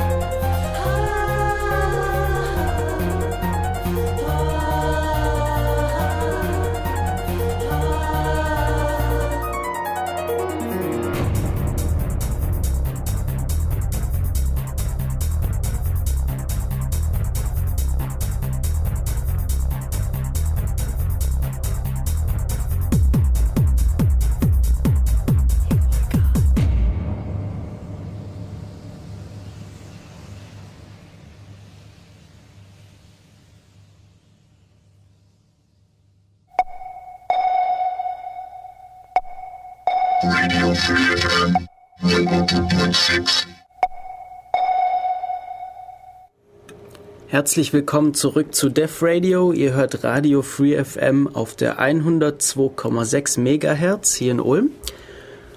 Oder ihr könnt uns übers Internet hören. Auf www.freefm.de findet ihr den Stream. Da könnt ihr uns weltweit empfangen, auch in Taiwan. Und unser Thema ist immer noch NoSQL bzw. CouchDB und wir kommen jetzt so langsam weiter Richtung CouchDB. Ja, Benny, was ist denn CouchDB? Ja, also CouchDB ist eine nicht relationale Datenbank. Wir haben ja vorhin gehört, es gibt so verschiedene Arten von nicht relationalen Datenbanken. CouchDB gehört zur Gruppe der Document Stores. Und äh, CouchDB ist ein Projekt, das ist schon etwas älter. Ähm, das begann oder wurde geführt von Damien Katz. Das war einer der Entwickler von Lotus Notes, der dann irgendwie privat äh, angefangen hat, an CouchDB zu arbeiten. Er wollte irgendwie dann anfangs erst ein verteiltes Dateisystem für Windows bauen, hat irgendwie gemerkt, dass es doch nicht so einfach ist, wie er dachte. Wollte aber auch einige von diesen Ideen, die er einfach mitgebracht hat, das Lotus Notes äh, weiterführen und kam dann auf die Idee, so eine dokumentenorientierte Datenbank zu bauen hat irgendwie die ersten zwei Jahre privat daran gearbeitet, dann kurze Zeit äh, bei IBM, aber als, als weiterhin als Open Source Projektentwickler. Und ähm, mittlerweile ist aus CouchDB ein richtiges Apache-Projekt geworden. Also sogar so ein First-Level-Projekt, kein Incubator-Projekt mehr, wie es irgendwie ursprünglich war. Und äh, CouchDB ist eine Datenbank, die äh, versucht, Probleme zu lösen, weil die, die SQL-Datenbanken eben schlecht lösen können geht ein bisschen andere Ansätze und versucht vor allem auch auf Skalierbarkeit einzugehen. Und diese Skalierbarkeit sieht man an verschiedenen Stellen. Das heißt, zum einen soll diese Datenbank mit sehr viel Daten umgehen können. Zum anderen soll diese Datenbank mit sehr viel Zugriffen umgehen können. Das heißt, sowohl viele lesende als auch viele, viele schreibende Zugriffe. Und dann soll diese Datenbank auch skalieren, was irgendwie die Umgebung angeht, auf die äh, diese Datenbank läuft.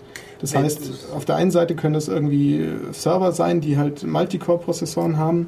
Es gibt aber auch mittlerweile eine CouchDB-Variante, die läuft auf Android-Handys. Das heißt, auch hier äh, versuchen die Entwickler, das Ganze skalierbar zu halten, was, was die Plattform angeht. Wenn du sagst, viele Zugriffe, denkst du dabei an das Problem, einfach nur, dass ungewaltige Datenmengen übers Netzwerk laufen, einfach, dass viele Sachen, die man über Transaktionen früher hätte abgebildet, plötzlich zeitgleich laufen? Ja, es geht hauptsächlich um dieses Problem, dass eben diese Datenbankzugriffe auf irgendwelchen Indizes, auf irgendwelchen Datenbankmodellen äh, schnell an, an, an, Probleme stoßen, wenn man eben diese strengen Konsistenzmodelle hat. Ähm, das ist auch vielleicht ein bisschen historisch zu betrachten. Also äh, ich möchte jetzt nicht hier anfangen mit Web 2.0, aber in vielen Anwendungen oder gerade in vielen Webanwendungen ist es einfach so, dass, dass immer mehr Daten von den Benutzern generiert werden. Das heißt, äh, der Anteil der Datenbankzugriffe, die auch schreibend äh, durchgeführt werden, der, der steigt einfach bei bestimmten Anwendungsszenarien. Und zugleich gibt es aber auch einfach eine hohe Anzahl von, von parallelen Zugriffen, ob jetzt lesend oder schreibend. Also ich meine, da muss ich jetzt nur hier irgendwie Facebook oder Twitter oder andere große bekannte Online-Plattformen nennen. Ähm, bei denen sind einfach gewaltige Datenmengen äh, die jetzt pro Sekunde erstellt werden, die pro Sekunde abgefragt werden und eben auch gewaltige Anzahl von Zugriffen, die irgendwie äh, realisiert und durchgeführt werden müssen. Vor allem gleichzeitig. Vor allem gleichzeitig. Die ganzen Leute sind ja alle gleichzeitig online. Exakt. Und genau das versucht eben CouchDB wie viele andere NoSQL-Datenbanken zu ermöglichen. Ähm, ein weiteres sehr, sehr gutes Feature von CouchDB ist, das war auch eines der Hauptfeatures, glaube ich, die Damien Katz damals äh, im Sinn hatte, war, Replikation zu vereinfachen. Also Replikation ist natürlich was sehr Praktisches von, von Datenbanken. Das heißt, ich habe zwei verschiedene Instanzen von der Datenbank und kann den Datenbestand abgleichen, entweder von der einen Datenbank zur anderen oder auch in beide Richtungen. Und ähm, das ist in vielen der Datenbanken nur sehr, sehr schwierig möglich oder sehr, sehr aufwendig. Bei CouchDB ist das eine Funktion, die mit einem Klick funktioniert, dass ich einfach sage, ich habe hier eine Instanz und möchte es auf die andere Instanz replizieren. Und das ist ein sehr, sehr interessantes Feature. Das können wir uns nachher noch mal ein bisschen im Detail anschauen, wie das genau funktioniert. Ansonsten vielleicht jetzt noch ein bisschen technisch zu CouchDB. CouchDB ist in Erlang geschrieben. Erlang ist wahrscheinlich eine Programmiersprache, die nicht jeder kennt. Ähm, ist eine funktionale Programmiersprache sollten wir die Existenzberechtigung von Erlang, warum es geschaffen wurde, aus dem Buch erwähnen. Genau, das, und das ähm, tolle Video dazu vielleicht noch verlinken.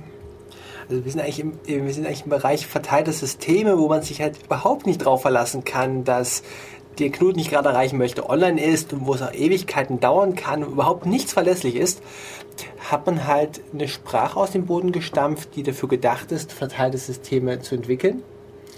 Interpretierte Sprache ist die auch für Ausfallsicherheit stehen. Ich glaube, es ging auch viel äh, um Telekommunikation, oder? Also genau, die ursprünglich äh, oder entwickelt wurde Erlangen, glaube ich, von äh, Ericsson, die das irgendwie für die Backbone-Verwaltung von Telefongesprächen nutzen. Und gerade dort ist eben Ausfallsicherheit etwas sehr, sehr Wichtiges, Ja. weil dort eben sonst das komplette Telefonnetz zusammenbrechen würde. Und ähm, was vielleicht noch wichtig ist äh, zu sagen bei Erlang, Erlang ist eine funktionale Programmiersprache. Es ist keine normale objektorientierte oder prozedurale Sprache, sondern funktional. Ähm, und besitzt halt insbesondere auch ein paar schöne Ansätze, wie ich verteilt arbeiten kann. Das heißt, die meisten, wenn es jetzt um oder nebenläufig äh, arbeiten kann, wenn es um Nebenläufigkeit geht, wird wahrscheinlich werden viele erst an Threads denken. Ähm, bei Erlang gibt es ein anderes Modell, wie man eben diese Nebenläufigkeit lösen kann, die ins, insbesondere ein bisschen weniger fehleranfällig ist. Ähm, das Aktorenmodell, aber ich glaube, da kommen wir jetzt schon wieder ein bisschen vom Thema ab. Ähm, auf jeden Fall eignet sich diese Sprache eben sehr gut für verteilte Anwendungen, für Anwendungen, die ausfallsicher sein sollen und für Anwendungen, die eben einen hohen Grad an Nebenläufigkeit besitzen. Wenn ihr weiter hören wollt, können wir verlinken auf dem Podcast von Tim Brittlaff unter chaosradio.ccc.de zum Thema Erlang. Gab es da eine Sendung? Ja, Gut, sehr schön. Okay, jetzt haben wir gesagt, CouchDB ist in Erlang geschrieben und es ist ein Docu Document Store. Jetzt natürlich die Frage, was sind es überhaupt für Dokumente, die ich dort speichern kann? Äh, historisch war das ursprünglich so, dass diese Dokumente XML-Dokumente waren. Äh, das heißt, da sieht man es auch gleich, wir haben ja gesagt, das sind strukturierte Dokumente. Mit XML haben wir natürlich eine bestimmte Struktur. Allerdings hat sich das geändert. Ähm, die CouchDB-Entwickler sind auf JSON umgesprungen. Ich, JSON sollte man vielleicht auch noch erklären. Das sollte, ist wahrscheinlich auch nicht jedem Ja, bekannt. gar nicht. Also gerade Leute, die aus dem Webbereich kommen, kennen es vielleicht eher. Äh, JSON ist, steht für JavaScript Object Notation und ist letztendlich ein leichtgewichtiges Format, um Daten strukturiert zu speichern. Und Douglas Crockford, einer der JavaScript-Entwickler und der auch JSON äh, spezifiziert hat, hat einfach gesagt, das ist die Fat-Free XML Alternative. Also einfach ein, ein Ersatz für XML, aber fat-free, das heißt leichtgewichtig. Und er hat es so begründet, wenn man sich XML anschaut, was ich in XML alles abbilden kann, dann ist das irgendwie so die Vereinigung von allen Datenstrukturen, die ich in allen Programmiersprachen habe. Und bei JSON hat man eigentlich genau den gegenteiligen äh, Weg genommen. Man hat sich geguckt, was gibt es denn in allen Programmiersprachen und hat versucht, das abzubilden. Das heißt, ich kann Daten strukturiert abspeichern, habe aber relativ wenige und relativ einfache äh, Strukturen. Also die primitiven Datentypen, die es in JSON gibt, sind einfach Strings, ähm, Zahlen, also Numbers, Boolean-Werte und dann noch den Null-Wert. Und das war es auch schon mit den primitiven Datentypen. Und des Weiteren gibt es nur zwei Arten von Strukturen, also abstrakten Datenstrukturen. Das sind Arrays und Objekte. Objekte sind so etwas wie ähm, Hashmaps oder Dictionaries in anderen Sprachen. aber eine Hashmap ist doch auch nur ein Array. Ja, aber mit einem, aber ein assoziatives Array. Das heißt, ich kann, ich habe einen Index, der nicht numerisch ist, sondern äh, einen selbstgewählten Index. Und das ist alles, was man in JSON hat an verschiedenen Datenstrukturen. Aber wenn man sich irgendwie so mal in der Praxis anschaut, was man denn so strukturiert speichert, dann ist es doch relativ mächtig, obwohl es so einfach ist. Und genau das ist auch irgendwie die Stärke von JSON. Ähm, Okay, so werden die gespeichert. Wie greife ich drauf zu? Ja, das wird, ist auch interessant. Ähm, normalerweise kennt man ja von Datenbanken, dass die irgendwie äh, irgendein Binärprotokoll haben und ich brauche dann einen bestimmten Treiber und dann kann ich damit irgendwie von meiner Applikation über den Treiber auf diese Datenbank zugreifen. Bei CouchDB ist das nicht so. Bei CouchDB gibt es nur eine einzige Möglichkeit, mit der Datenbank direkt zu interagieren und die läuft über HTTP. Das heißt, letztendlich ist CouchDB ein Webserver und ich kann dort ganz normale HTTP-Anfragen stellen und das ist auch der einzige Weg, wie ich kommunizieren kann. Diese API, die es zur Kommunikation gibt, die basiert auf REST. REST steht für Representational State Transfer. Das ist ein Architekturstil, wie ich im Web äh, Anwendungen äh, erstellen kann oder, oder bereit, Services bereitstellen kann. Ich überlege gerade noch, wie man REST in Kürze erklären könnte. Also Sowas wie HTTP ist ein, in vielen Fällen ein tolles Beispiel für REST. Der Client sendet eine Anfrage an den Surfer, der Surfer speichert Stati und immer erst, wenn der Client eine neue Anfrage stellt, ändert sich was am Server. Genau. Oder man sagt einfach, äh, oder man versucht sich einfach an der ursprünglichen Idee von HTTP zu orientieren. Die kleinste Einheit, die man hat, sind Ressourcen. Ressourcen sind Objekte, die der Server speichert. Die Ressourcen haben eine URI, das heißt eine eindeutige Adresse, unter der ich diese Ressourcen äh, abfragen kann oder damit interagieren kann. Und ich habe eben eine, eine bestimmte Anzahl von Operationen, die ich durchführen kann auf dieser Ressource. Jeder kennt aus dem Web Get und Post. Get einfach ein lesender Zugriff, Post meistens von Formularoperationen. Was dann nicht mehr jeder kennt, sind Operationen wie Put und Delete, die es auch im HTTP-Standard gibt, die es dann auch ermöglichen, ähm, Ressourcen zu abzudaten, zu erstellen oder auch zu löschen. Und genau diese REST API wird eben von CouchDB auch verwendet. Das ist eigentlich ziemlich praktisch, oder? Weil für, für HTTP gibt es einfach schon so wahnsinnig viel. Es gibt äh, Webserver, es gibt Proxys, es gibt äh, so Lastverteilung auf so Server. Das gibt es für HTTP, es ist alles schon implementiert. Ich kann es verschlüsseln, wenn ich äh, HTTPS verwende. Und das bekommt man praktisch alles geschenkt dadurch. Exakt, das war auch einer der, der, der Punkte, wieso das wirklich so praktisch ist. Also wenn ich einfach sagen möchte, ich habe viele Zugriffe, dann kann ich halt einen HTTP-Cache davor stellen und äh, kann mich einfach auf bestehende Lösungen äh, stürzen, ohne dass ich da viel neu erfinden muss. Genauso ist es natürlich auf Client-Seite auch interessant, denn in fast allen Programmiersprachen gibt es Bibliotheken, die es ermöglichen, HTTP zu verwenden. Und der Aufwand, dann da irgendwie einen Datenbanktreiber zu entwickeln für CouchDB ist dann eben relativ gering, weil ich einfach nur diese Bibliotheken nutzen muss und damit bestimmte äh, Zugriffe äh, regeln kann. Erklären wir bitte schon nochmal im Crashkurs, warum wir folgende Schlüsselwörter eingeführt haben. Den Document Store, XML, JSON und REST. War jetzt eine viel Erklärung ein bisschen viel für mich. Okay, also Document Store ist einfach das grundlegende Modell, was bei CouchDB verwendet wird. Man kann sich das vorstellen wie eine große Hashmap, Hashtable Dictionary, eben eine Datenstruktur, bei der ich einen Schlüssel habe, das ist eine eindeutige ID, und einen Wert habe. Und dieser Wert ist bei den Document Stores ein Dokument. Das Dokument hat die, die bestimmte Eigenschaft, dass es nicht jetzt einfach nur irgendwie ein Binärobjekt ist, sondern es ist ein strukturiertes Objekt. Das heißt, ich brauche irgendeine Sprache oder irgendein Format, in dem ich dieses Dokument abspeichere. Unser Format war JSON. Unser Format war JSON. Die ersten Versionen von CouchDB haben XML verwendet, weil das aber doch einen sehr großen Overhead hat und noch ein paar andere Probleme, hat man sich dann dazu entschlossen, JSON zu verwenden. JSON ist eigentlich sprachunabhängig, auch wenn es JavaScript Object Notation heißt, aber man kann damit einfach Daten strukturiert modellieren, völlig unabhängig von der Programmiersprache. JSON ist relativ einfach, beschränkt sich auf wenige Typen und ist dadurch trotzdem relativ mächtig, eben weil es eher einfach ist. Aber hat eben trotzdem genug äh, Strukturen wie jetzt Arrays oder Hashmaps, um damit äh, beliebig komplexe Daten zu modellieren. Und im Rahmen des Datenbanktreibers hatten wir das Schlüsselwort REST eingeführt. Genau. Und die Möglichkeit, wie ich jetzt als, als Nutzer mit dieser CouchDB kommuniziere, äh, funktioniert einfach über HTTP. Das heißt, die CouchDB ist letztendlich ein Webserver, ein HTTP-Server, an den ich ganz normale HTTP-Requests schicke. Zum Beispiel gib mir bestimmte, ein bestimmtes Dokument und ich bekomme dann eine HTTP-Response, also eine Antwort, in der dieses Dokument ausgeliefert wird. Und anstatt eben hier auf irgendein äh, proprietäres Binärprotokoll äh, sich zu stützen, hat man hier von Anfang an gesagt, okay, wir benutzen REST, wir benutzen HTTP. Dann haben wir den Vorteil, dass wir viele Eigenschaften, die vorteilhaft sind für uns von HTTP, wiederverwenden können. Und zugleich können wir damit es relativ einfach machen, ähm, den Anwendern der Datenbank Zugriff zu ermöglichen, weil eben HTTP, ähm, weil es dort viele Bibliotheken für gibt und weil dadurch sogar manche Sachen direkt im Browser möglich sind. Ähm, vielleicht können wir uns mal kurz anschauen, wie so ein, ein JSON-Dokument aussieht in CouchDB. Also äh, J, diese Dokumente äh, haben nur zwei Pflichtfelder. Diese Pflichtfelder, diese zwei Pflichtfelder heißen ID und Ref. ID ist einfach der Schlüssel, unter dem dieses Dokument abgespeichert ist und das ist auch unveränderlich. Und dann ein Revisionsfeld.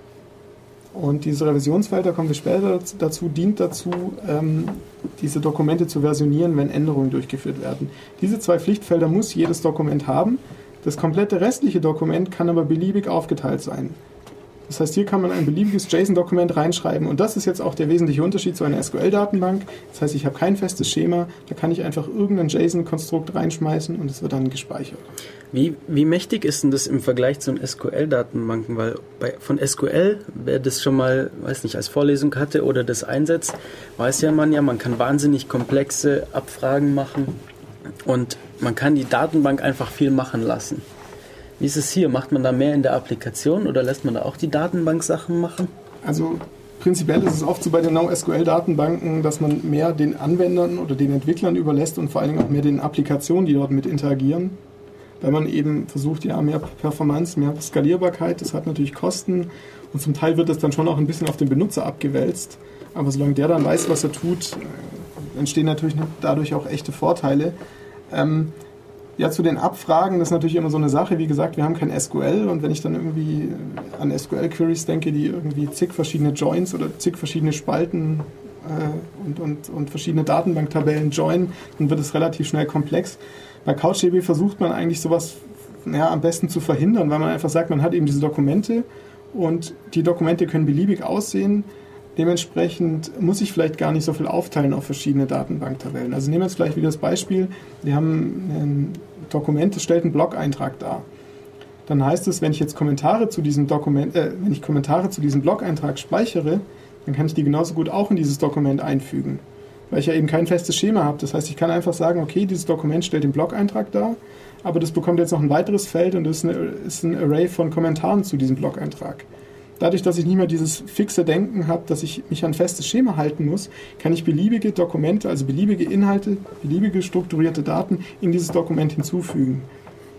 Ist ja auch äh, das Motto von CouchDB ist ja auch Relax. Genau. Und, Und das ist natürlich dann auch sehr praktisch, wenn ich sowas entwickle, dann kann ich Laissez-faire. Laissez-faire. Lass ihn nur machen. genau, erst erstmal anfangen, was zu machen und sich nicht so viel Stress machen. Oh, was ich auch witzig fand, das haben wir, glaube ich, noch gar nicht gesagt, wofür CouchDB überhaupt steht. Ja, CouchDB steht ursprünglich äh, für, Für, ich glaube, Cluster of äh, genau, Cluster of ähm, Unreliable Commodity Hardware Database.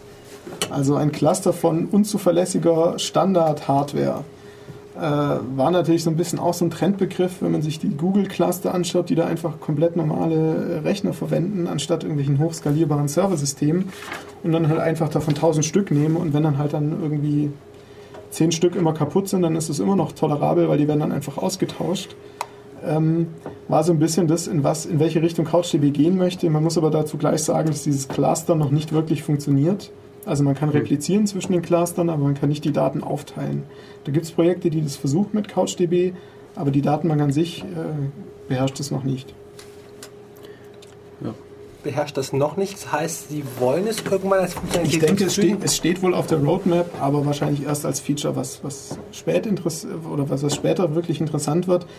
Allerdings, und da kommen wir jetzt auch gleich wieder zu den Vorteilen von HTTP, kann man sowas ähnliches natürlich schon realisieren. Also wenn ich einfach einen Proxy davor stelle, der mir dann halt sagt, äh, okay, wenn das Dokument mit der bestimmten ID abgefragt wird, dann merke ich mir halt, dass ich den und den äh, Backend-Server ansprechen muss. Das heißt, ich habe eben eine, eine bestimmte Anzahl von CouchDB-Datenbanken und davor einen einzigen Proxy und der kümmert sich halt darum, dass die Daten verteilt werden auf diese verschiedenen Datenbankinstanzen. Dann kann ich schon anfangen, auch das Ganze zu verteilen. Problematischer wird es, wenn ich dann eben äh, Abfragen habe, die jetzt auch zwischen den Daten irgendwelche Relationen nutzen, was schon auch möglich ist. Ähm, dann muss das Ganze natürlich dann auch mit dem Proxy laufen und das ist ein bisschen komplexer. Und da gibt es aber Projekte, die das machen. Die sind auch verlinkt. Ähm, Big Couch heißt das eine. Und bei dem anderen muss ich gerade Big. House oder Big Couch? Big Couch, also die große Couch. Und ähm, das andere ist CouchDB Launch. Also zwei verschiedene Projekte, die einfach versuchen, wie, man, wie man die Daten nicht nur replizieren kann, dass alle Datenbanken im Hintergrund den gleichen Datenstand haben, sondern auch wie ich einfach eine große Menge von Daten auf verschiedene Datenbanken aufteile, dass ich insgesamt mehr speichern kann. Ähm, aber wir können uns ja vielleicht nochmal ein bisschen näher uns die, die eigentliche API anschauen. Also ich habe jetzt gesagt, ein Dokument ist, ist JSON. Ein Dokument hat zwei Felder, die Pflichtfelder sind. Das eine ist eben die ID, unter der ich nachher das Dokument abrufen kann. Das andere ist zur Revisionierung, da kommen wir nachher dann noch dazu. Aber wie kann ich jetzt überhaupt so eine Datenbank anlegen? Wie kann ich mit der Datenbank kommunizieren? Wir haben gesagt, das ist REST, das funktioniert über HTTP. Das heißt, wenn ich mit so einer CouchDB arbeiten möchte, dann kann ich das irgendwie ganz einfach über die Konsole tun zum Beispiel. Da gibt es ja so tolle Tools wie curl. Und insofern Oder NC, Wie bitte? NC, NC, genau. Also alles, mit dem ich irgendwie über einen Socket kommunizieren kann, reicht eigentlich schon, um einen einfachen Treiber zu schreiben. Und äh, CouchDB orientiert sich hier jetzt einfach an den, an den REST-Architekturstil. das heißt, eine Datenbank anlegen ist einfach das Erzeugen einer neuen Ressource. Dafür gibt es die HTTP-Methode put. Das heißt, die CouchDB hat eine bestimmte URI und dort hänge ich jetzt einfach hinten dran den Datenbanknamen an, den ich erzeugen möchte. Und dann führe ich einen HTTP-Put gegen diese Ressource und dann wird die neue Datenbank erstellt. Und das war's. Und ebenso kann ich Objekte, also Dokumente erstellen, indem ich auch jetzt innerhalb von dieser Ressource Datenbank eben eine neue Ressource, eine, eine Kindressource erstelle, die jetzt die äh, Dokument-ID besitzt, wenn ich schon weiß, welche Dokument-ID dieses Dokument besitzen soll. Und dann mache ich das Ganze mit Put. Oder ich kann mir auch von dem Server selber eine, die, äh, eine ID generieren lassen, da muss ich mich nicht selber drum kümmern. Dafür gibt es dann die HTTP-Methode Post. So, was schicke ich jetzt bei dem Put oder Post mit? Bei HTTP gibt es ja auch die Möglichkeit, bei einem Request Daten mitzuversenden. Und im Body von diesem Request ist einfach das Dokument, das ich gespeichert haben möchte. Das heißt, ich sage jetzt einfach, hier ist ein, ein, ein JSON-Dokument und das verschicke ich mit dem HTTP-Put oder Post, je nachdem, was ich verwende, schicke ich an die Datenbank und damit wird das Dokument erstellt. Habe ich das richtig nachvollzogen? Du nimmst eigentlich jegliche Intelligenz aus der Datenbank raus? Ähm, welche hast- Intelligenz fehlte jetzt da? Ähm, du hast kein Datenbankmanagementsystem mehr, das Dokumente irgendwie verwaltet, verknüpft, abfragt. Ja doch, diese API, die angeboten wird, ist ja schon eine gewisse Intelligenz. Ähm, Welche Funktion sollte die API eigentlich erfüllen, neben wir speichern was, wir löschen was? also was man machen kann, das orientiert sich wieder an REST-Deal, Create, Read, Update, Delete ist da so das Sprichwort. Äh, Das heißt, ich kann Objekte erzeugen, Dokumente erzeugen, ich kann Dokumente abfragen, lesen, ich kann Dokumente ändern, das heißt neue Versionen erzeugen, damit das alte ersetzen und ich kann letztendlich auch wieder Dokumente löschen. Wenn wir jetzt dabei bleiben würden, wäre das natürlich so wie ein ganz einfacher Key-Value-Store, also nichts anderes wie eine bisschen aufgebaute Hashmap. Ich kann einfach nur strukturierte Daten mit einer ID speichern und löschen. Aber was natürlich jetzt noch fehlt, ist irgendwie ein bisschen intelligentere Abfragen. Das heißt, ich möchte jetzt zum Beispiel alle Blog-Einträge haben, die ein gewisses Tag besitzen oder die in einem gewissen Zeitraum erstellt wurden. Und hier ist jetzt eben der, der, die Eigenschaft von CouchDB, dass es doch mehr ist als nur so ein reiner Key-Value-Store, nämlich dass es die Möglichkeit gibt, sowas wie Abfragen durchzuführen, allerdings eben nicht so spontan wie jetzt bei SQL, sondern ich muss mir da schon ein bisschen was überlegen. Und das geht bei CouchDB über sogenannte Views. Äh, Views sind, also jetzt auch wieder nicht verwechseln mit SQL-Views, das ist ein bisschen was anderes. Ähm, Views sind eine Möglichkeit, wie man aus dieser Menge von Dokumenten neue Indizes erstellen kann. Und äh, diese Indizes sind letztendlich nichts anderes als Listen, also werden als Bäume gespeichert, aber man kann es als Listen ansehen, die auch wieder aus einem Key und einem Value-Paar bestehen. Und wie jetzt diese Listen aber erzeugt werden, das kann man völlig selber programmieren. Und ähm, da müssen wir jetzt wahrscheinlich noch erstmal erklären, was MapReduce ist, denn diese Views werden über MapReduce erzeugt. Darf ich, darf ich da noch kurz eine Frage stellen? Ja, Weil im, im Chat war nämlich die Frage. Äh, und zwar, ich glaube, wir hatten das schon kurz, aber es ging darum, wenn ich diesen HTTP-Body schicke, in dem das Dokument drin ist, ähm, wie, wie wird das dann nochmal gehandhabt mit der Dokumenten-ID und der Version? Der Dokumentenversion. Du hast gesagt, einmal gab es die Möglichkeit, das selber mitzuschicken und einmal, dass es von der Datenbank erzeugt wird. Genau, also in dem, in dem ursprünglichen HTTP-Standard steht drin, dass eigentlich Post verwendet werden soll, ein Stopp Put soll verwendet werden, wenn ich eine Ressource erstelle oder ändere, deren komplette URI ich schon kenne. Das heißt, wenn ich selber sage, das Dokument soll die und die ID bekommen, dann führe ich ein Put durch gegen die komplette URI, die nachher das Dokument besitzt. Und dann steht die ID mit drin im Body. Und dann wird quasi aus der URI die ID rauskopiert und dann auch wieder in den Body reinkopiert. Also das muss ich dann nicht selber angeben, das macht die Datenbank dann mal Ah, abspeichern. okay. Wenn ich jetzt allerdings mir keine eigene ID überlegen möchte, dann kann ich auch mit dem Post einfach gegen die Datenbank das Ganze abschicken. Dann wird eine automatische ID generiert, allerdings keine hochzählende, weil wir wollen ja verteilt arbeiten. Da kommen wir ganz schnell in Teufels Küche, wenn wir jetzt irgendwie inkrementieren, sondern da wird es einfach eine UU-ID gewählt, also eine 128-Bit lange äh, Zufalls-ID, die so zufällig ist, dass es einfach keine Kollision geben darf. Punkt. Ja, Ähm, das fand ich auch interessant bei der Chaos Radio Express Sendung. Also es gibt keine Kollision. Fertig. so im Source Code. Okay. Okay. Und äh, dann, kann, dann kann ich eben so ähm, ein Dokument speichern, dessen ID ich eben dann nicht selber wähle, sondern es wird dann automatisch generiert. Ähm, okay, also jetzt, jetzt haben wir bisher eigentlich sowas wie eine Hashmap, die ähm, Ich muss, JSON speichert. ich muss nur, nur, nur genug Objekte in die Datenbank reinbringen, dann habe ich immer meine Kollision. nee, hast du nicht. Die UUIDs sind lang genug. Wenn ich mehr Objekte habe, als die UIDs Ich sehen können, 2 hoch 128, ich glaube, das, ich, ich weiß nicht, es gab irgendeinen Vergleich mit Atomen im Universum, ich möchte jetzt nichts Falsches sagen, aber 2 aber Festplattenspeicher kostet doch heute nichts mehr. Kann doch kein Problem sein. Kann eine Weile dauern, das Ding ganz anzulegen. Mein Gott. Okay, also bisher haben wir jetzt einfach diese Hashmap, in der wir JSON, also irgendwelche strukturierten Daten speichern können. Das ist jetzt noch nicht wirklich eine tolle Datenbank. Was wir jetzt wollen, ist eine irgendeine Möglichkeit, intelligente Abfragen durchzuführen.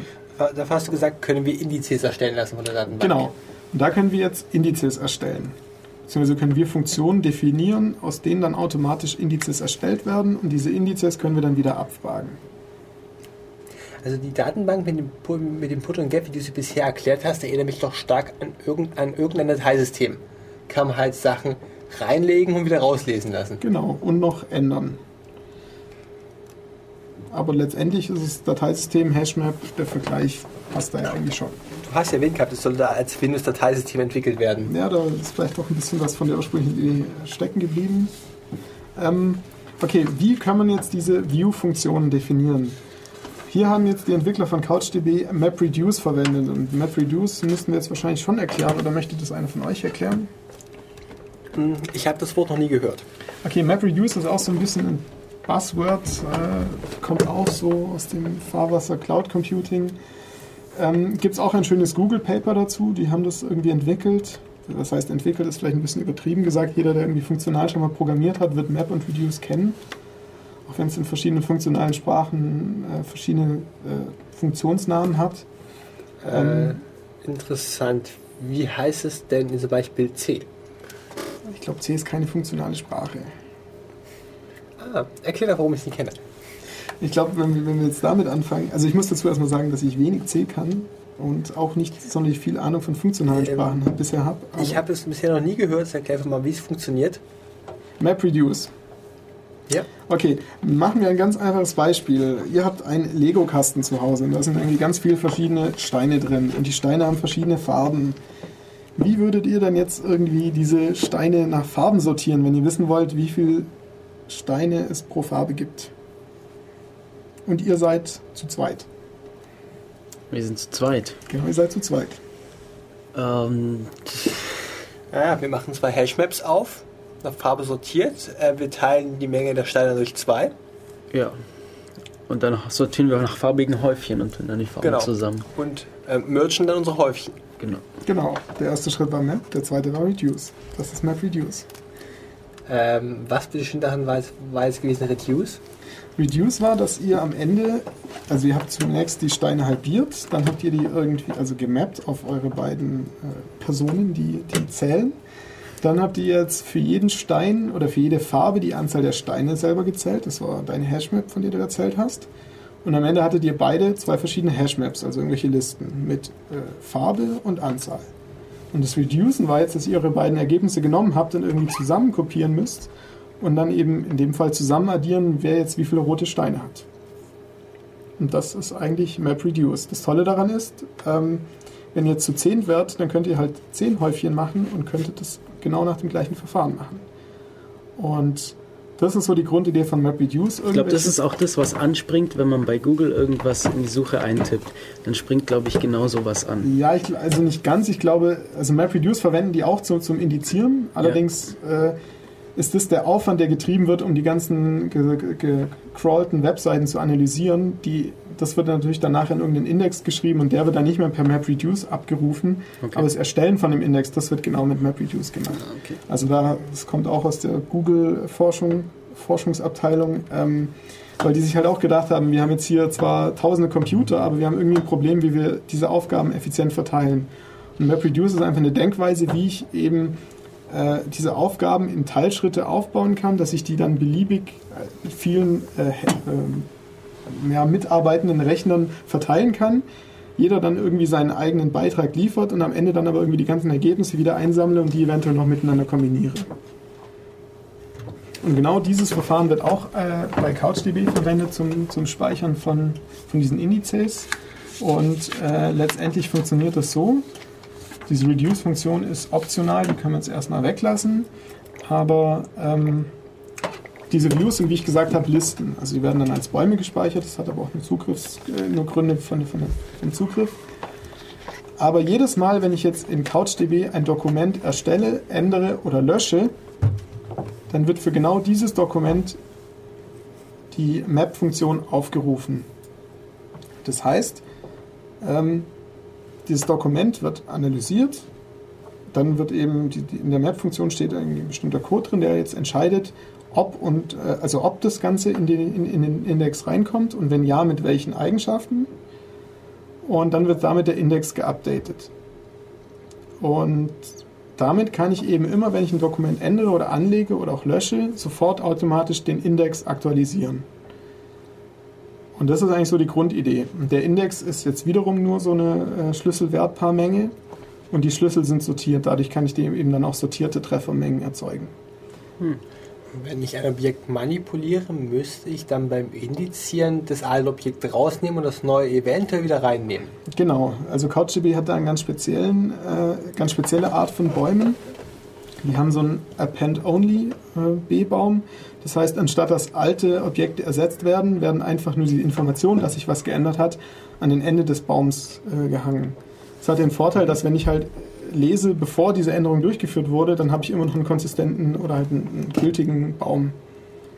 So, das heißt, du hast mehrere Bäume. Ähm, einer, der fertig geschrieben ist und einer, der gerade geschrieben wird. Genau, also ein Teilbaum, der dann noch gerade geschrieben wird.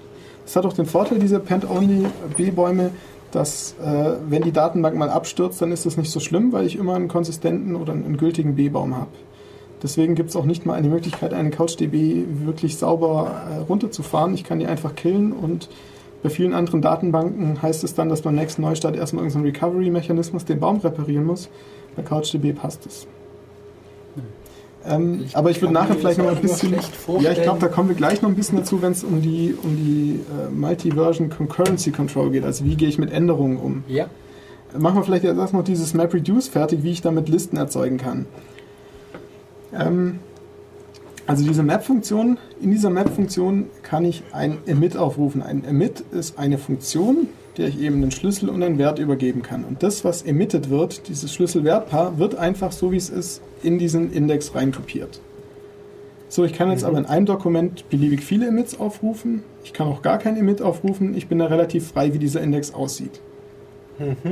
Und damit kann ich aber relativ mächtige Indizes erstellen. Das klingt jetzt am Anfang irgendwie relativ einfach. Ja, man hat so eine Funktion, da kann man irgendwie ein Schlüsselwertpaar emittieren. Wie kann man denn damit irgendwie sinnvolle Indizes bauen? Ähm, Also für mich klingt das Ganze noch immer so, als speichere die Datenbank Rohdaten und diese Rohdaten bekommen halt Indizes und auf den Indizes arbeite ich. Es kommt natürlich darauf an, wie man es nachher verwendet. Wenn man viel auf irgendwelchen aggregierten Suchabfragen arbeitet, dann wird man hauptsächlich mit diesen Views arbeiten. Wenn du viel mit den Originaldokumenten arbeitest, dann wirst du auch viel mit den mit direkten Abfragen der Dokumente arbeiten. Mir wird ja auch gerade so krass der Unterschied zu den SQL-Datenbanken deutlich, wo du halt deinen, wo du halt deinen Datensatz in das, ins Indiz einordnen musst. Der muss konsistent sein, reinzupassen. Genau. Und hier äh, kann ich beliebige Dokumente irgendwie in eine gemeinsame Datenbank schmeißen und äh, Das heißt, dieser View, ich programmiere mir das in, in JavaScript genau. und gebe es der Datenbank und danach, ab, ab dann ist es in der Datenbank, ich kann irgendwie auf diesem View arbeiten. Genau, jetzt ist Okay. wahrscheinlich die nächste Frage, ja, wieso denn JavaScript? Äh, Für viele, die das irgendwie gar nicht kennen oder nur aus dem Web kennen, ist es ja eine grässliche Sprache, die irgendwelche Werbebanner aufpoppen lässt. ähm, eine ganz einfache Begründung hier war, äh, JSON ist dieses schöne Format, mit wenig Overhead strukturiert Daten zu speichern. angeblich in jede Sprache zu übernehmen. dass man ganz einfach in, in ganz viele, viele verschiedene Programmiersprachen noch wieder äh, serialisieren und deserialisieren kann. Und das Schöne ist jetzt natürlich, dass dadurch, dass es JavaScript Object Notation ist, kann ich damit direkt in JavaScript darauf zugreifen, als wäre das eben ein JavaScript-Objekt. Das heißt, was mir jetzt hier irgendwie völlig fehlt, ist, dass ich das erst wieder irgendwie selber serialisieren, deserialisieren muss. Es ist einfach so ein Datenkonstrukt oder so Stru- Struct-mäßig, auf dem ich direkt abfragen oder mit dem ich direkt arbeiten kann. Und diese Map-Funktionen, die sind jetzt eben halt eine relativ mächtige Möglichkeit, wie ich mir jedes Dokument anschaue und dann eben beschließe, ob dieses Dokument oder ob überhaupt etwas aus diesem Dokument in den Index kommt und wenn ja, was in den Index kommt. Also wenn wir jetzt zum Beispiel sagen, wir haben einen Blog, äh, wir haben Blogartikel, das sind jeweils Dokumente und ein Blogartikel hat ein Array und das sind irgendwie ist, ist eine Menge von Text, die dem Blogartikel ähm, angehangen worden sind. Okay, das heißt, ich möchte jetzt ein View, der, ich interessiere mich nicht für den Inhalt des Blogartikels oder die Kommentare, sondern nur für die Tags. Genau, dann kann ich jetzt sagen, ich möchte jetzt einen Index machen, der mir zu jedem Tag auflistet oder der zu mir zu jedem Tag noch ähm, Artikel-IDs gibt und mir dann quasi beschreibt zu einem bestimmten Tag, was gibt es denn da für Artikel dazu. Da muss ich mir jetzt ein, eine Map-Funktion schreiben, die jetzt zunächst mal prüfen sollte, ähm, ob überhaupt das aktuelle Dokument eine Liste von Tags hat, weil sonst kann ich natürlich auch nichts emitten, wenn es keine Tags gibt. Wenn es einen Tag gibt, kann ich dann aber dann eine, eine Vorschleife machen um diese einzelnen Tags und emitte dann für jeden Tag, den es gibt, ein Paar aus Dokument-ID und Tag. Und dann habe ich damit einen einfachen Index erzeugt, der mir jeweils eine Liste oder der mir eine Liste darstellt von ähm, Tags und Dokument-IDs. Und das ist jetzt ein relativ einfacher Index, aber man kann natürlich auch sich viele kompliziertere überlegen. Ähm, und man kann auch wiederum komplexe Daten in diesen Key-Value-Index reinschreiben. Das heißt, man könnte theoretisch auch das komplette Dokument reinkopieren oder sogar noch mehr Daten generieren und, und in, diesen, in diesen Index reinschreiben. Ähm, was es jetzt noch gibt, sind diese Reduce-Funktionen. Die sind allerdings, ja, die braucht man in der Praxis nicht ganz so oft. Die sind häufig dann interessant, wenn du irgendwas aggregieren willst. Also wir haben es gerade gesagt, wir wollen sortieren nach, ähm, nach Tags. Vielleicht möchten wir aber auch wissen, wie viele Artikel es mit einem bestimmten Tag gibt. Da hätten wir jetzt einen Index, in dem ein bestimmter Tag häufig vorkommt, von mir aus irgendwie zehnmal mit zehn verschiedenen Artikeln. Aber wir wollen jetzt gar nicht diese zehn verschiedenen Artikel-IDs haben, sondern wir wollen nur wissen, dass es zu dem Tag zehn verschiedene Artikel gibt. Und dann kann ich eben diese Reduce-Funktion noch zusätzlich definieren, die mir dann beschreibt, wie aus diesen zehn Treffern mit dem bestimmten Tag das Ganze aggregiert werden soll. In dem Fall einfach das Summieren, wie viele Treffer es gab. Und dann bekomme ich nachher einen neuen Index, der mir eben nur noch sagt, zu dem Tag gibt es eben zehn Treffer. Und wie die Signatur von so einer Map oder so einer Reduce-Funktion aussieht, das ist festgelegt einfach. Das, sind, das heißt, das ist fix, ja. wenn ich, wenn ich eine Map-Funktion machen möchte, dann hat die eben dieses Kriegt immer genau das Dokument. Dokument als, äh, als Argument und Reduce hat hier was ist ein Schlüssel, Genau, die Key Werte Values, dazu. also Keys eben wäre jetzt hier der Tag. Values wären dann die Menge von Treffern, die es eben gibt mit, mit also Artikel mit diesem äh, Tag.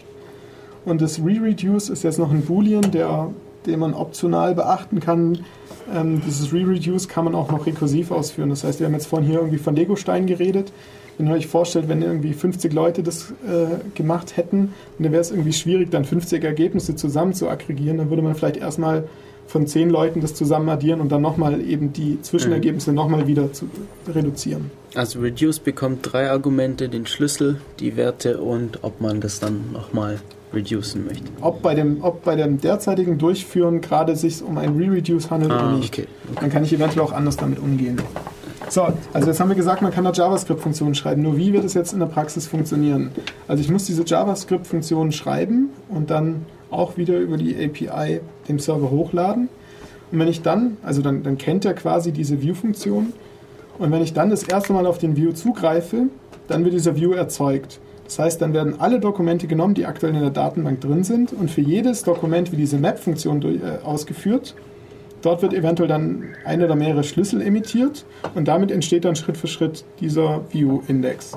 Und immer wenn sich jetzt noch ein weiteres Dokument ändert oder ein neues hinzugefügt wird, wird dann aber inkrementell immer sofort der Index mit aktualisiert. Also, wenn ich die Funktion der Datenbank gebe, dann wird erst, wenn ich darauf zugreife, das erste Mal, wird das ausgeführt und danach aber für jedes Dokument, das sich ändert. Genau, also beim allerersten Mal wird einfach für alle Dokumente, die derzeit in der Datenbank drin sind, das einmal durchgeführt. Das heißt, beim ersten Mal dauert es einfach länger. Beim ersten Mal dauert es etwas länger, wenn man dann so 50.000 Dokumente hat und eine, kom eine komplexe Map-Funktion, dann dauert es auch ein bisschen länger mal.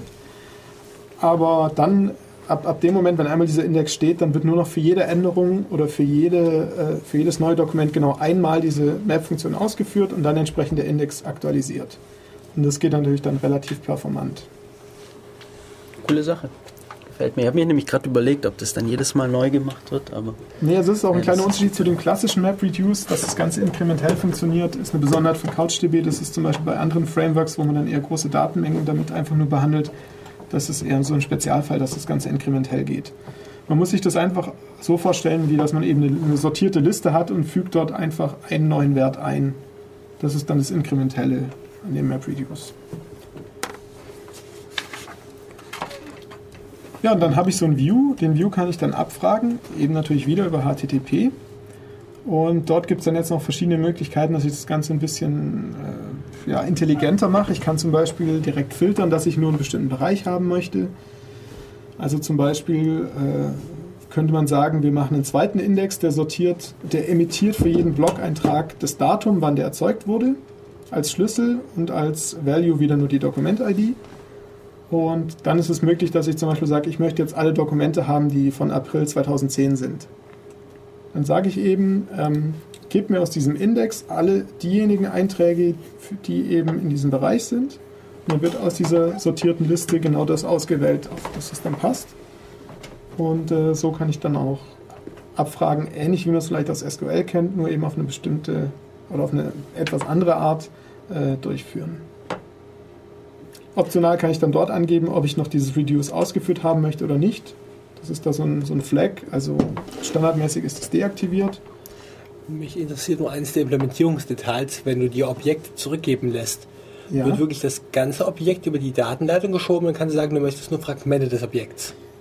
Also wenn ich direkt eine Abfrage gegen ein bestimmtes Dokument mache, bekomme ich natürlich immer das komplette Dokument. Ja. Bei diesen Views kann ich selber bestimmen, was dort emittiert wird. Das heißt, ich kann Fragmente nehmen, ich kann Mhm. es komplett leer lassen, ich kann das komplette Objekt reinkopieren, ich kann sogar noch mehr Daten produzieren und in, in den View reinkopieren. Mhm. Oder, und da gibt es noch eine schöne Variante, ich kann einfach äh, sagen, ich schreibe nichts rein, aber in jedem Treffer steckt automatisch noch ein verstecktes Feld, aus welchem Dokument dieser Eintrag kommt. Das heißt, wenn irgendwas in diesem View emittiert wird, dann gibt es noch ein verstecktes Feld, das beschreibt, aus welchem, aus, welcher Dokum, aus welchem Dokument mit welcher ID eigentlich dieser Eintrag kommt.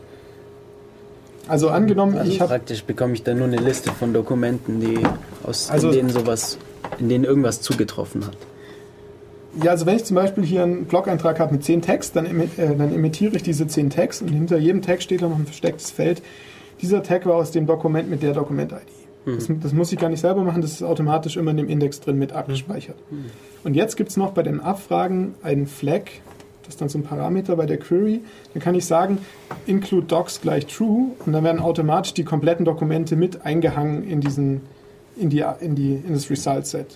Das heißt, ich habe den Vorteil dadurch, dass diese Views oder die, die Indizes von den Views relativ klein sind, weil da nämlich dann nur die IDs noch mit drin stehen, aber ich trotzdem bei der Abfrage das komplette Dokument mitbekomme. Aber ich bin da relativ frei, was ich da emittiere. Ich kann wirklich, ich kann es leer lassen, ich kann da irgendwas, Teile des Dokuments reinschreiben, ich kann aber auch komplette neue Daten der Map-Funktion generieren und dort mit reinkopieren. Nice, nice, das gefällt mir. Muss ich dringend mal mehr Ja, ausprobieren. mit der Reduce-Funktion kann man dann so Sachen machen wie irgendwie Gruppierungen, Aggregationen, meistens halt irgendwie so Sachen wie ja, Zellen oder so. Okay, was, was fehlt uns denn noch in dem Themenbereich? Ja, was jetzt noch fehlt, ist eigentlich die Replikation und äh, wie jetzt eigentlich diese Datenbank mit, äh, mit äh, parallelen Zugriffen umgeht. Sollen wir noch mal kurz Musik spielen und uns danach noch mal darüber Genau, machen wir das so. Okay, dann machen wir noch mal Musik. Wir spielen wie immer freie Musik. Das erste Lied hatte ich schon erwähnt, was das war. Die anderen Lieder, die vor, vorhin gespielt wurden, waren noch von Amity in Fame Dinner for One, war das war der zweite Song. Und von Triad You Are God.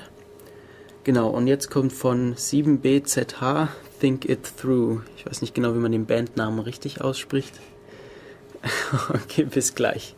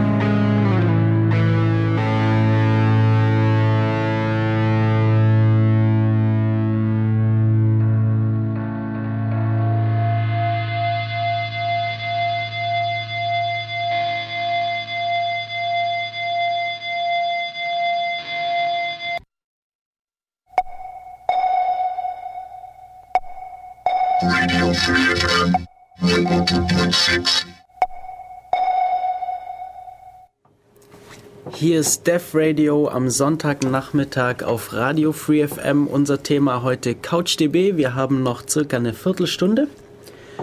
Und ein bisschen was haben wir aber noch zu sagen. Ne? Äh, eine Sache noch aus dem Chat. Und zwar Ignaz grüßt den Benny und alle Leute, die gerade die Datenbankmodelle Vorlesung lernen. Passend zum Thema. Ja, dann viel Erfolg morgen bei der Prüfung. Alles klar. Ja, was fehlt uns noch? Ja, uns fehlt eigentlich noch relativ viel. Wir, wir wollten uns eigentlich noch anschauen, wie Replikation funktioniert, dann äh, wieso CouchDB gerade bei so nebenläufigen Zugriffen relativ gut ist, beziehungsweise wie es damit umgeht. Und dann noch so ein bisschen, was man da noch alles mit machen kann, wie man sogar ganze Web-Applikationen nur mit CouchDB machen kann. Das wird natürlich relativ eng. Äh, ich weiß nicht, auf was wir uns jetzt konzentrieren sollten. Vielleicht kurz zur Replikation. Ähm, Replikation ist einfach eine Möglichkeit, dass verschiedene CouchDB-Instanzen ihren Datenbestand abgleichen mit dem anderen. Und es ist relativ mächtig bei CouchDB, weil es nämlich sowohl unidirektional als auch bidirektional geht. Also entweder, dass eben eine Datenbank der andere ihren, ihren aktuellen Stand mitteilt oder dass die sich einfach gegenseitig abgleichen.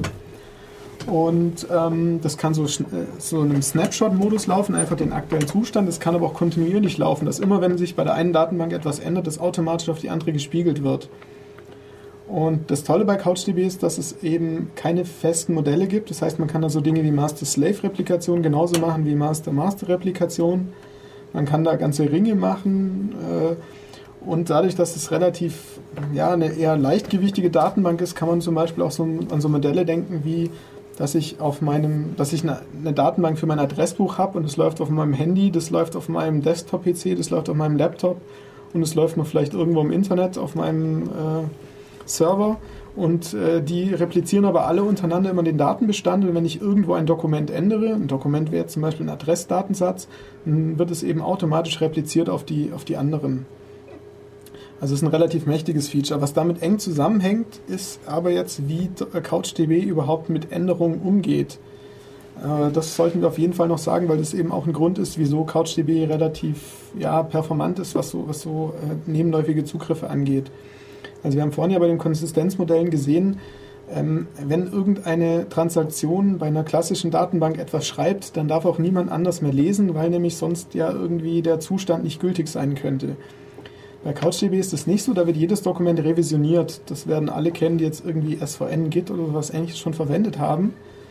Ähm, das heißt, ähm, ein Dokument hat immer eine Versionsnummer und eine History, das heißt, welche Versionen zuvor benutzt wurden. Und immer wenn ich ein Dokument ändere, dann wird diese Versionsnummer hochgezählt und eben auch die Revisionshistory angepasst. Und äh, der Vorteil ist jetzt, dass CouchDB hier ähm, diese Replikation, äh, nein, die, Entschuldigung, die, ähm, was wollte ich jetzt sagen? Jetzt habe ich gerade den Faden verloren. Ach, genau, dass, dass, dieses, dass dieses Aktualisieren auf einem optimistischen Transaktionsmodell äh, läuft. Das heißt, immer wenn ich etwas ändere, sage ich einfach, ich gehe davon aus, dass, jetzt gebe ich eben an, welche Version die letzte ist, die ich kannte, dass das noch die aktuelle Version ist. Und wenn es zutrifft, dann wird das Dokument geändert. Wenn sich in der Zwischenzeit aber schon das Dokument durch jemand anderes geändert hat, dann wird eben mein Schreibezugriff fehlschlagen und ich muss eben erst nochmal die, die aktuelle Version holen. Das werden wahrscheinlich die meisten, die mit irgendwelchen Versionsmanagementsystemen oder Source Code Management-Systemen gearbeitet haben, kennen. Wenn ich irgendwie einen Commit mache und der andere hat aber schon was geupdatet, Dann heißt das Ding Branch. Ja, und das, also jetzt kommen, da kommen jetzt auch die Unterschiede. Wenn ich jetzt nur eine Instanz habe, dann wird mir gesagt, äh, wenn ich etwas ändere, was sich bereits schon durch einen anderen Benutzer geändert hat, heißt es, bei HTTP gibt es einen passenden Statuscode, 409 Konflikt, weil es eben den Konflikt gibt, dass ich mit einer falschen Voraussetzung diese Änderung durchführe. Nämlich ich gehe davon aus, dass eine ältere Version noch die aktuelle ist. Das stimmt aber nicht. Dem, dementsprechend kriege ich diese 409 Konflikt, muss mir das Dokument nochmal holen und eben kleinseitig mit diesem Fehler umgehen. Das Branchen, auf was du wohl hinaus wolltest, das ist dann interessant, wenn ich jetzt das Ganze repliziere, weil wenn ich jetzt eben verteilte Datenbanken habe, dann kann ich ja eventuell gar nicht mitbekommen, dass auf einer anderen Datenbankinstanz irgendetwas sich an der Version geändert hat. Das heißt, dort könnte es ja wirklich sein, dass es eben zu einem Dokument zwei neue Versionen gibt. Und äh, hier äh, geht CouchDB so damit um, dass ähm, es dann auch hier so eine Art Konflikt gibt, aber es gibt dann einfach dieses Dokument zweimal in zwei verschiedenen Versionen. werden die beiden nicht irgendwie gemerged? Und jetzt gibt es die Möglichkeit, das ist jetzt aber wieder was, was der, was der Client oder was der Entwickler machen muss, Routinen schreiben, die zum Beispiel überprüfen, ob es Konflikte gibt, ob es von einem Dokument Konf äh, ja, äh, oder Versionen gibt, die im Konflikt stehen und die dann wieder zusammen zu merchen. Das macht die Datenbank nicht selber, weil es eventuell ja auch von der Applikationslogik äh, abhängt, wie sinnvoll gemercht werden kann. Äh, das sollte dann irgendwie der Entwickler selber machen, da eine entsprechende Routine zu machen. Was aber geht, ist, dass wenn ich jetzt wieder ein Dokument abfrage, ich dann immer deterministisch auf allen Datenbanken die gleiche Version bekomme, wenn es zum Beispiel zwei verschiedene von Versionsnummer 4 gibt. Und ich frage jetzt aber einfach nur, gib mir das aktuellste, dann wird in allen Datenbanken das, das gleiche Dokument zurückgegeben, auch wenn es zwei verschiedene Versionen gibt. Dass man zumindest davon ausgehen kann, dass das dann wieder dann deterministisch weiterläuft. Aber das eigentliche Merchen, das muss dann der Entwickler selber machen. Das hat aber jetzt einen ganz, ganz großen Vorteil, dass ich eben auf dieser Datenbank zwar weiterhin wie in allen Datenbanken serialisiert schreiben muss, das heißt, ich muss nacheinander schreiben, aber ich kann auch, wenn geschrieben wird, kann ich immer lesen, so viel ich will. Und das ist ein ganz, ganz großer Performance-Vorteil. Weil was kann denn schlimmstenfalls passieren? Ich erwische halt eine ältere Version, aber dann erwische ich halt eine ältere Version, das heißt eventually consistent, dann habe ich halt nicht mehr die, dann habe ich zu dem Moment, wo ich den Leseanzugriff durchführe, zwar noch die aktuelle Version, aber eventuell wird im gleichen Moment eben was geschrieben, was Neues an diesen Append-Only B-Baum angehangen. Und wenn ich dann zwei Sekunden später die Abfrage mache, kriege ich eben wieder etwas anderes. Aber ich kann immer lesen. Ich muss nur noch die, die Writes, die, die, die schreibenden Zugriffe muss ich serialisieren, aber lesen kann ich immer. Und das ist ein relativ hoher Geschwindigkeitsvorteil gegenüber Datenbanken, wo ich auch beim Lesen darauf warten muss, dass nicht geschrieben wird. Ja, und im, im Web lese ich ja hauptsächlich eigentlich. Genau. Also so ein Blog-Eintrag wird hauptsächlich gelesen, also wird halt einmal geschrieben, vielleicht mal editiert. Äh, Twitter, da wird eben dieser Tweet einmal geschrieben und dann viel gelesen. Genau, und auch da, das sind auch typische Beispiele, wo es eben auch nicht so schlimm ist, wenn ich halt eventuell erst nach wenigen Sekunden mitbekomme, dass was Neues passiert ist. Wenn jetzt bei meinem Bankkonto auf einmal was komplett Falsches äh, rauskommt, weil es eben gerade von der Konsistenz nicht stimmt, dann ist es kritisch. Wenn ich jetzt aber bei Facebook oder Twitter oder sonst wo vielleicht erst nach wenigen Sekunden von einem anderen Benutzer den neuen Content sehe, dann, dann führt es ja zu keinen ernsthaften äh, äh, Konsistenzproblemen. Also im Instant Messaging war es schon nervig. Du wolltest dem anderen widersprechen und in der Zwischenzeit trudelt eine neue Nachricht rein, noch nachdem du eine alte abgeschickt hast. Widerspricht plötzlich der neuen Sache. Mäh. Gut, das, wie gesagt, hängt ja von der Applikationslogik an. Wenn natürlich äh, so eine Diskussion äh, da die Grundlage sein soll, dann ist es wieder schwierig. Ähm, so viel jetzt vielleicht gerade zu, also vielleicht noch ein bisschen technisch. Das ganze System nennt sich Multi-Version Concurrency Control, also wie man Dokumente vi- revisionieren kann, wie man da irgendwie mit umgehen kann, dass es verschiedene Versionen gibt, wie man auch sowas wie Branches abbilden kann und das Ganze wieder merchen kann. Gibt es auch in anderen Datenbanken, sogar bei MySQL gibt es in der InnoDB, das ist ja eine dieser Engines, die es gibt. Allerdings wird dort das Ganze vor dem Benutzer versteckt. Und bei CouchDB kann eben der Benutzer explizit auch damit umgehen. Und dadurch bekommt man eben noch ein bisschen mehr Performance. Ähm, dann können wir vielleicht noch mal ein paar andere Sachen sprechen. Also wenn man so eine CouchDB-Instanz installiert, ist es automatisch ein Webserver. Und man muss nicht jetzt unbedingt mit curl oder mit einem anderen äh, Tool da irgendwie auf der Konsole arbeiten. Es gibt noch ähm, ein Webinterface, das nennt sich Futon. Und damit kann ich auch Datenbanken anlegen, Dokumente anlegen, Dokumente ändern. Also all das, was die API anbietet, kann ich dort über eine einfache Web-Oberfläche durchführen. Auch so administrative äh, äh, Möglichkeiten, Replikation anstoßen etc. Ähm, vielleicht noch ein paar andere Features. Wir haben jetzt gesagt, das sind irgendwie alles nur so JSON-Objekte, die man da irgendwie äh, speichern kann und auch die man in Views zurückkriegt. Ich möchte jetzt aber vielleicht irgendwie ein XML, RSS-Feed erzeugen und ich möchte eine HTML-Seite aus dem Dokument erzeugen. Weil jetzt habe ich schon irgendwie so eine Datenbank, die gleichzeitig ein Webserver ist. Es wäre doch cool, wenn ich mir irgendwie diese Middleware-Schicht dazwischen komplett sparen kann und komplett die Web-Applikation nur mit dieser CouchDB äh, realisieren kann. Auch das ist möglich. Und da gibt es komplett, äh, da gibt es bestimmte Funktionen für. Das eine nennt sich äh, Show Function, die beschreibt, wie aus einem Dokument, äh, das ich eben bekomme beim Abruf, äh, irgendetwas erzeuge. Und dieses irgendetwas kann HTML sein, es kann XML sein, es kann irgendetwas anderes sein. Das heißt, wenn ich jetzt zum Beispiel ein Dokument habe, das ist ein Blogpost, dann kann ich mit Hilfe von der Show Function erklären, dass wenn dieses Dokument abgerufen wird, dann soll eben aus dem JSON irgendwie HTML erzeugt werden. Dann habe ich schon ein, eine HTML-Ansicht von dem Blogpost. Genauso gibt es List-Functions und die ermöglichen das gleiche für Views. Also Shows beschreiben, wie ich Objekte irgendwie als nicht-JSON darstelle. List-Funktionen beschreiben, wie ich Views, also ähm, Ergebnisse aus meinem Suchindex irgendwie als, als nicht-JSON darstellen kann. Ähm, Das dieses, heißt- dieses Show wäre einer deiner Parameter beim URI-Aufruf. Genau, das wäre dann, irgend- es gibt dann eine neue URI und ganz hinten bei dieser Show-Function wird dann noch die Dokumenten-ID angegeben. Dann wird das Dokument abgerufen, die Show-Function wird angewandt auf das Dokument, das abgerufen wurde und dem Browser oder dem Client wird dann das komplett generierte, zum Beispiel HTML-Dokument geliefert. Und List macht eben das gleiche, nur eben mit, mit View-Funktionen. Damit könnten wir zum Beispiel dann äh, einen ganz einfachen RSS-Feed basteln, der eben keinen JSON zurückgibt, eine Liste mit JSON-Dokumenten, sondern Mhm. einfach einen XML-RSS-Feed. Also sind zwei schöne Funktionen, mit, der es dann, mit denen es sogar relativ einfach wird, Applikationen zu bauen, die komplett nur CouchDB als, als Backend verwenden, keinen weiteren Server benutzen. Dann gibt es noch eine ganz schöne Funktion, die nennt sich Changes und die ermöglicht es einem, ähm, so etwas wie einen Live-Feed zu bekommen über die Datenbank. Das heißt, immer wenn irgendein Dokument geändert wird, dann bekomme ich da so eine Changes Notification. Ähm, Beispiel hierfür wäre, wenn man mit CouchDB sowas wie einen Chat-Server bauen möchte, könnte man einfach sagen, jeder Beitrag in dem Chat ist ein Dokument und ähm, dann kann ich mich an diesen Changes-Listener registrieren. Das ist so auch letztendlich wieder eine URI. Da gibt es dann verschiedene Möglichkeiten, dass irgendwie einfach die HTTP-Verbindung offen gelassen wird.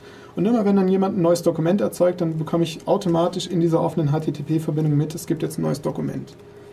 Und so kann ich sehr, sehr schön echtzeitnahe Systeme basteln. Also irgendwie eben Systeme, die auf, auf diese Events, nämlich das neue Dokument erzeugt wurden und das Dokument ge- geändert wurden, dass ich da irgendwie direkt darauf reagiere.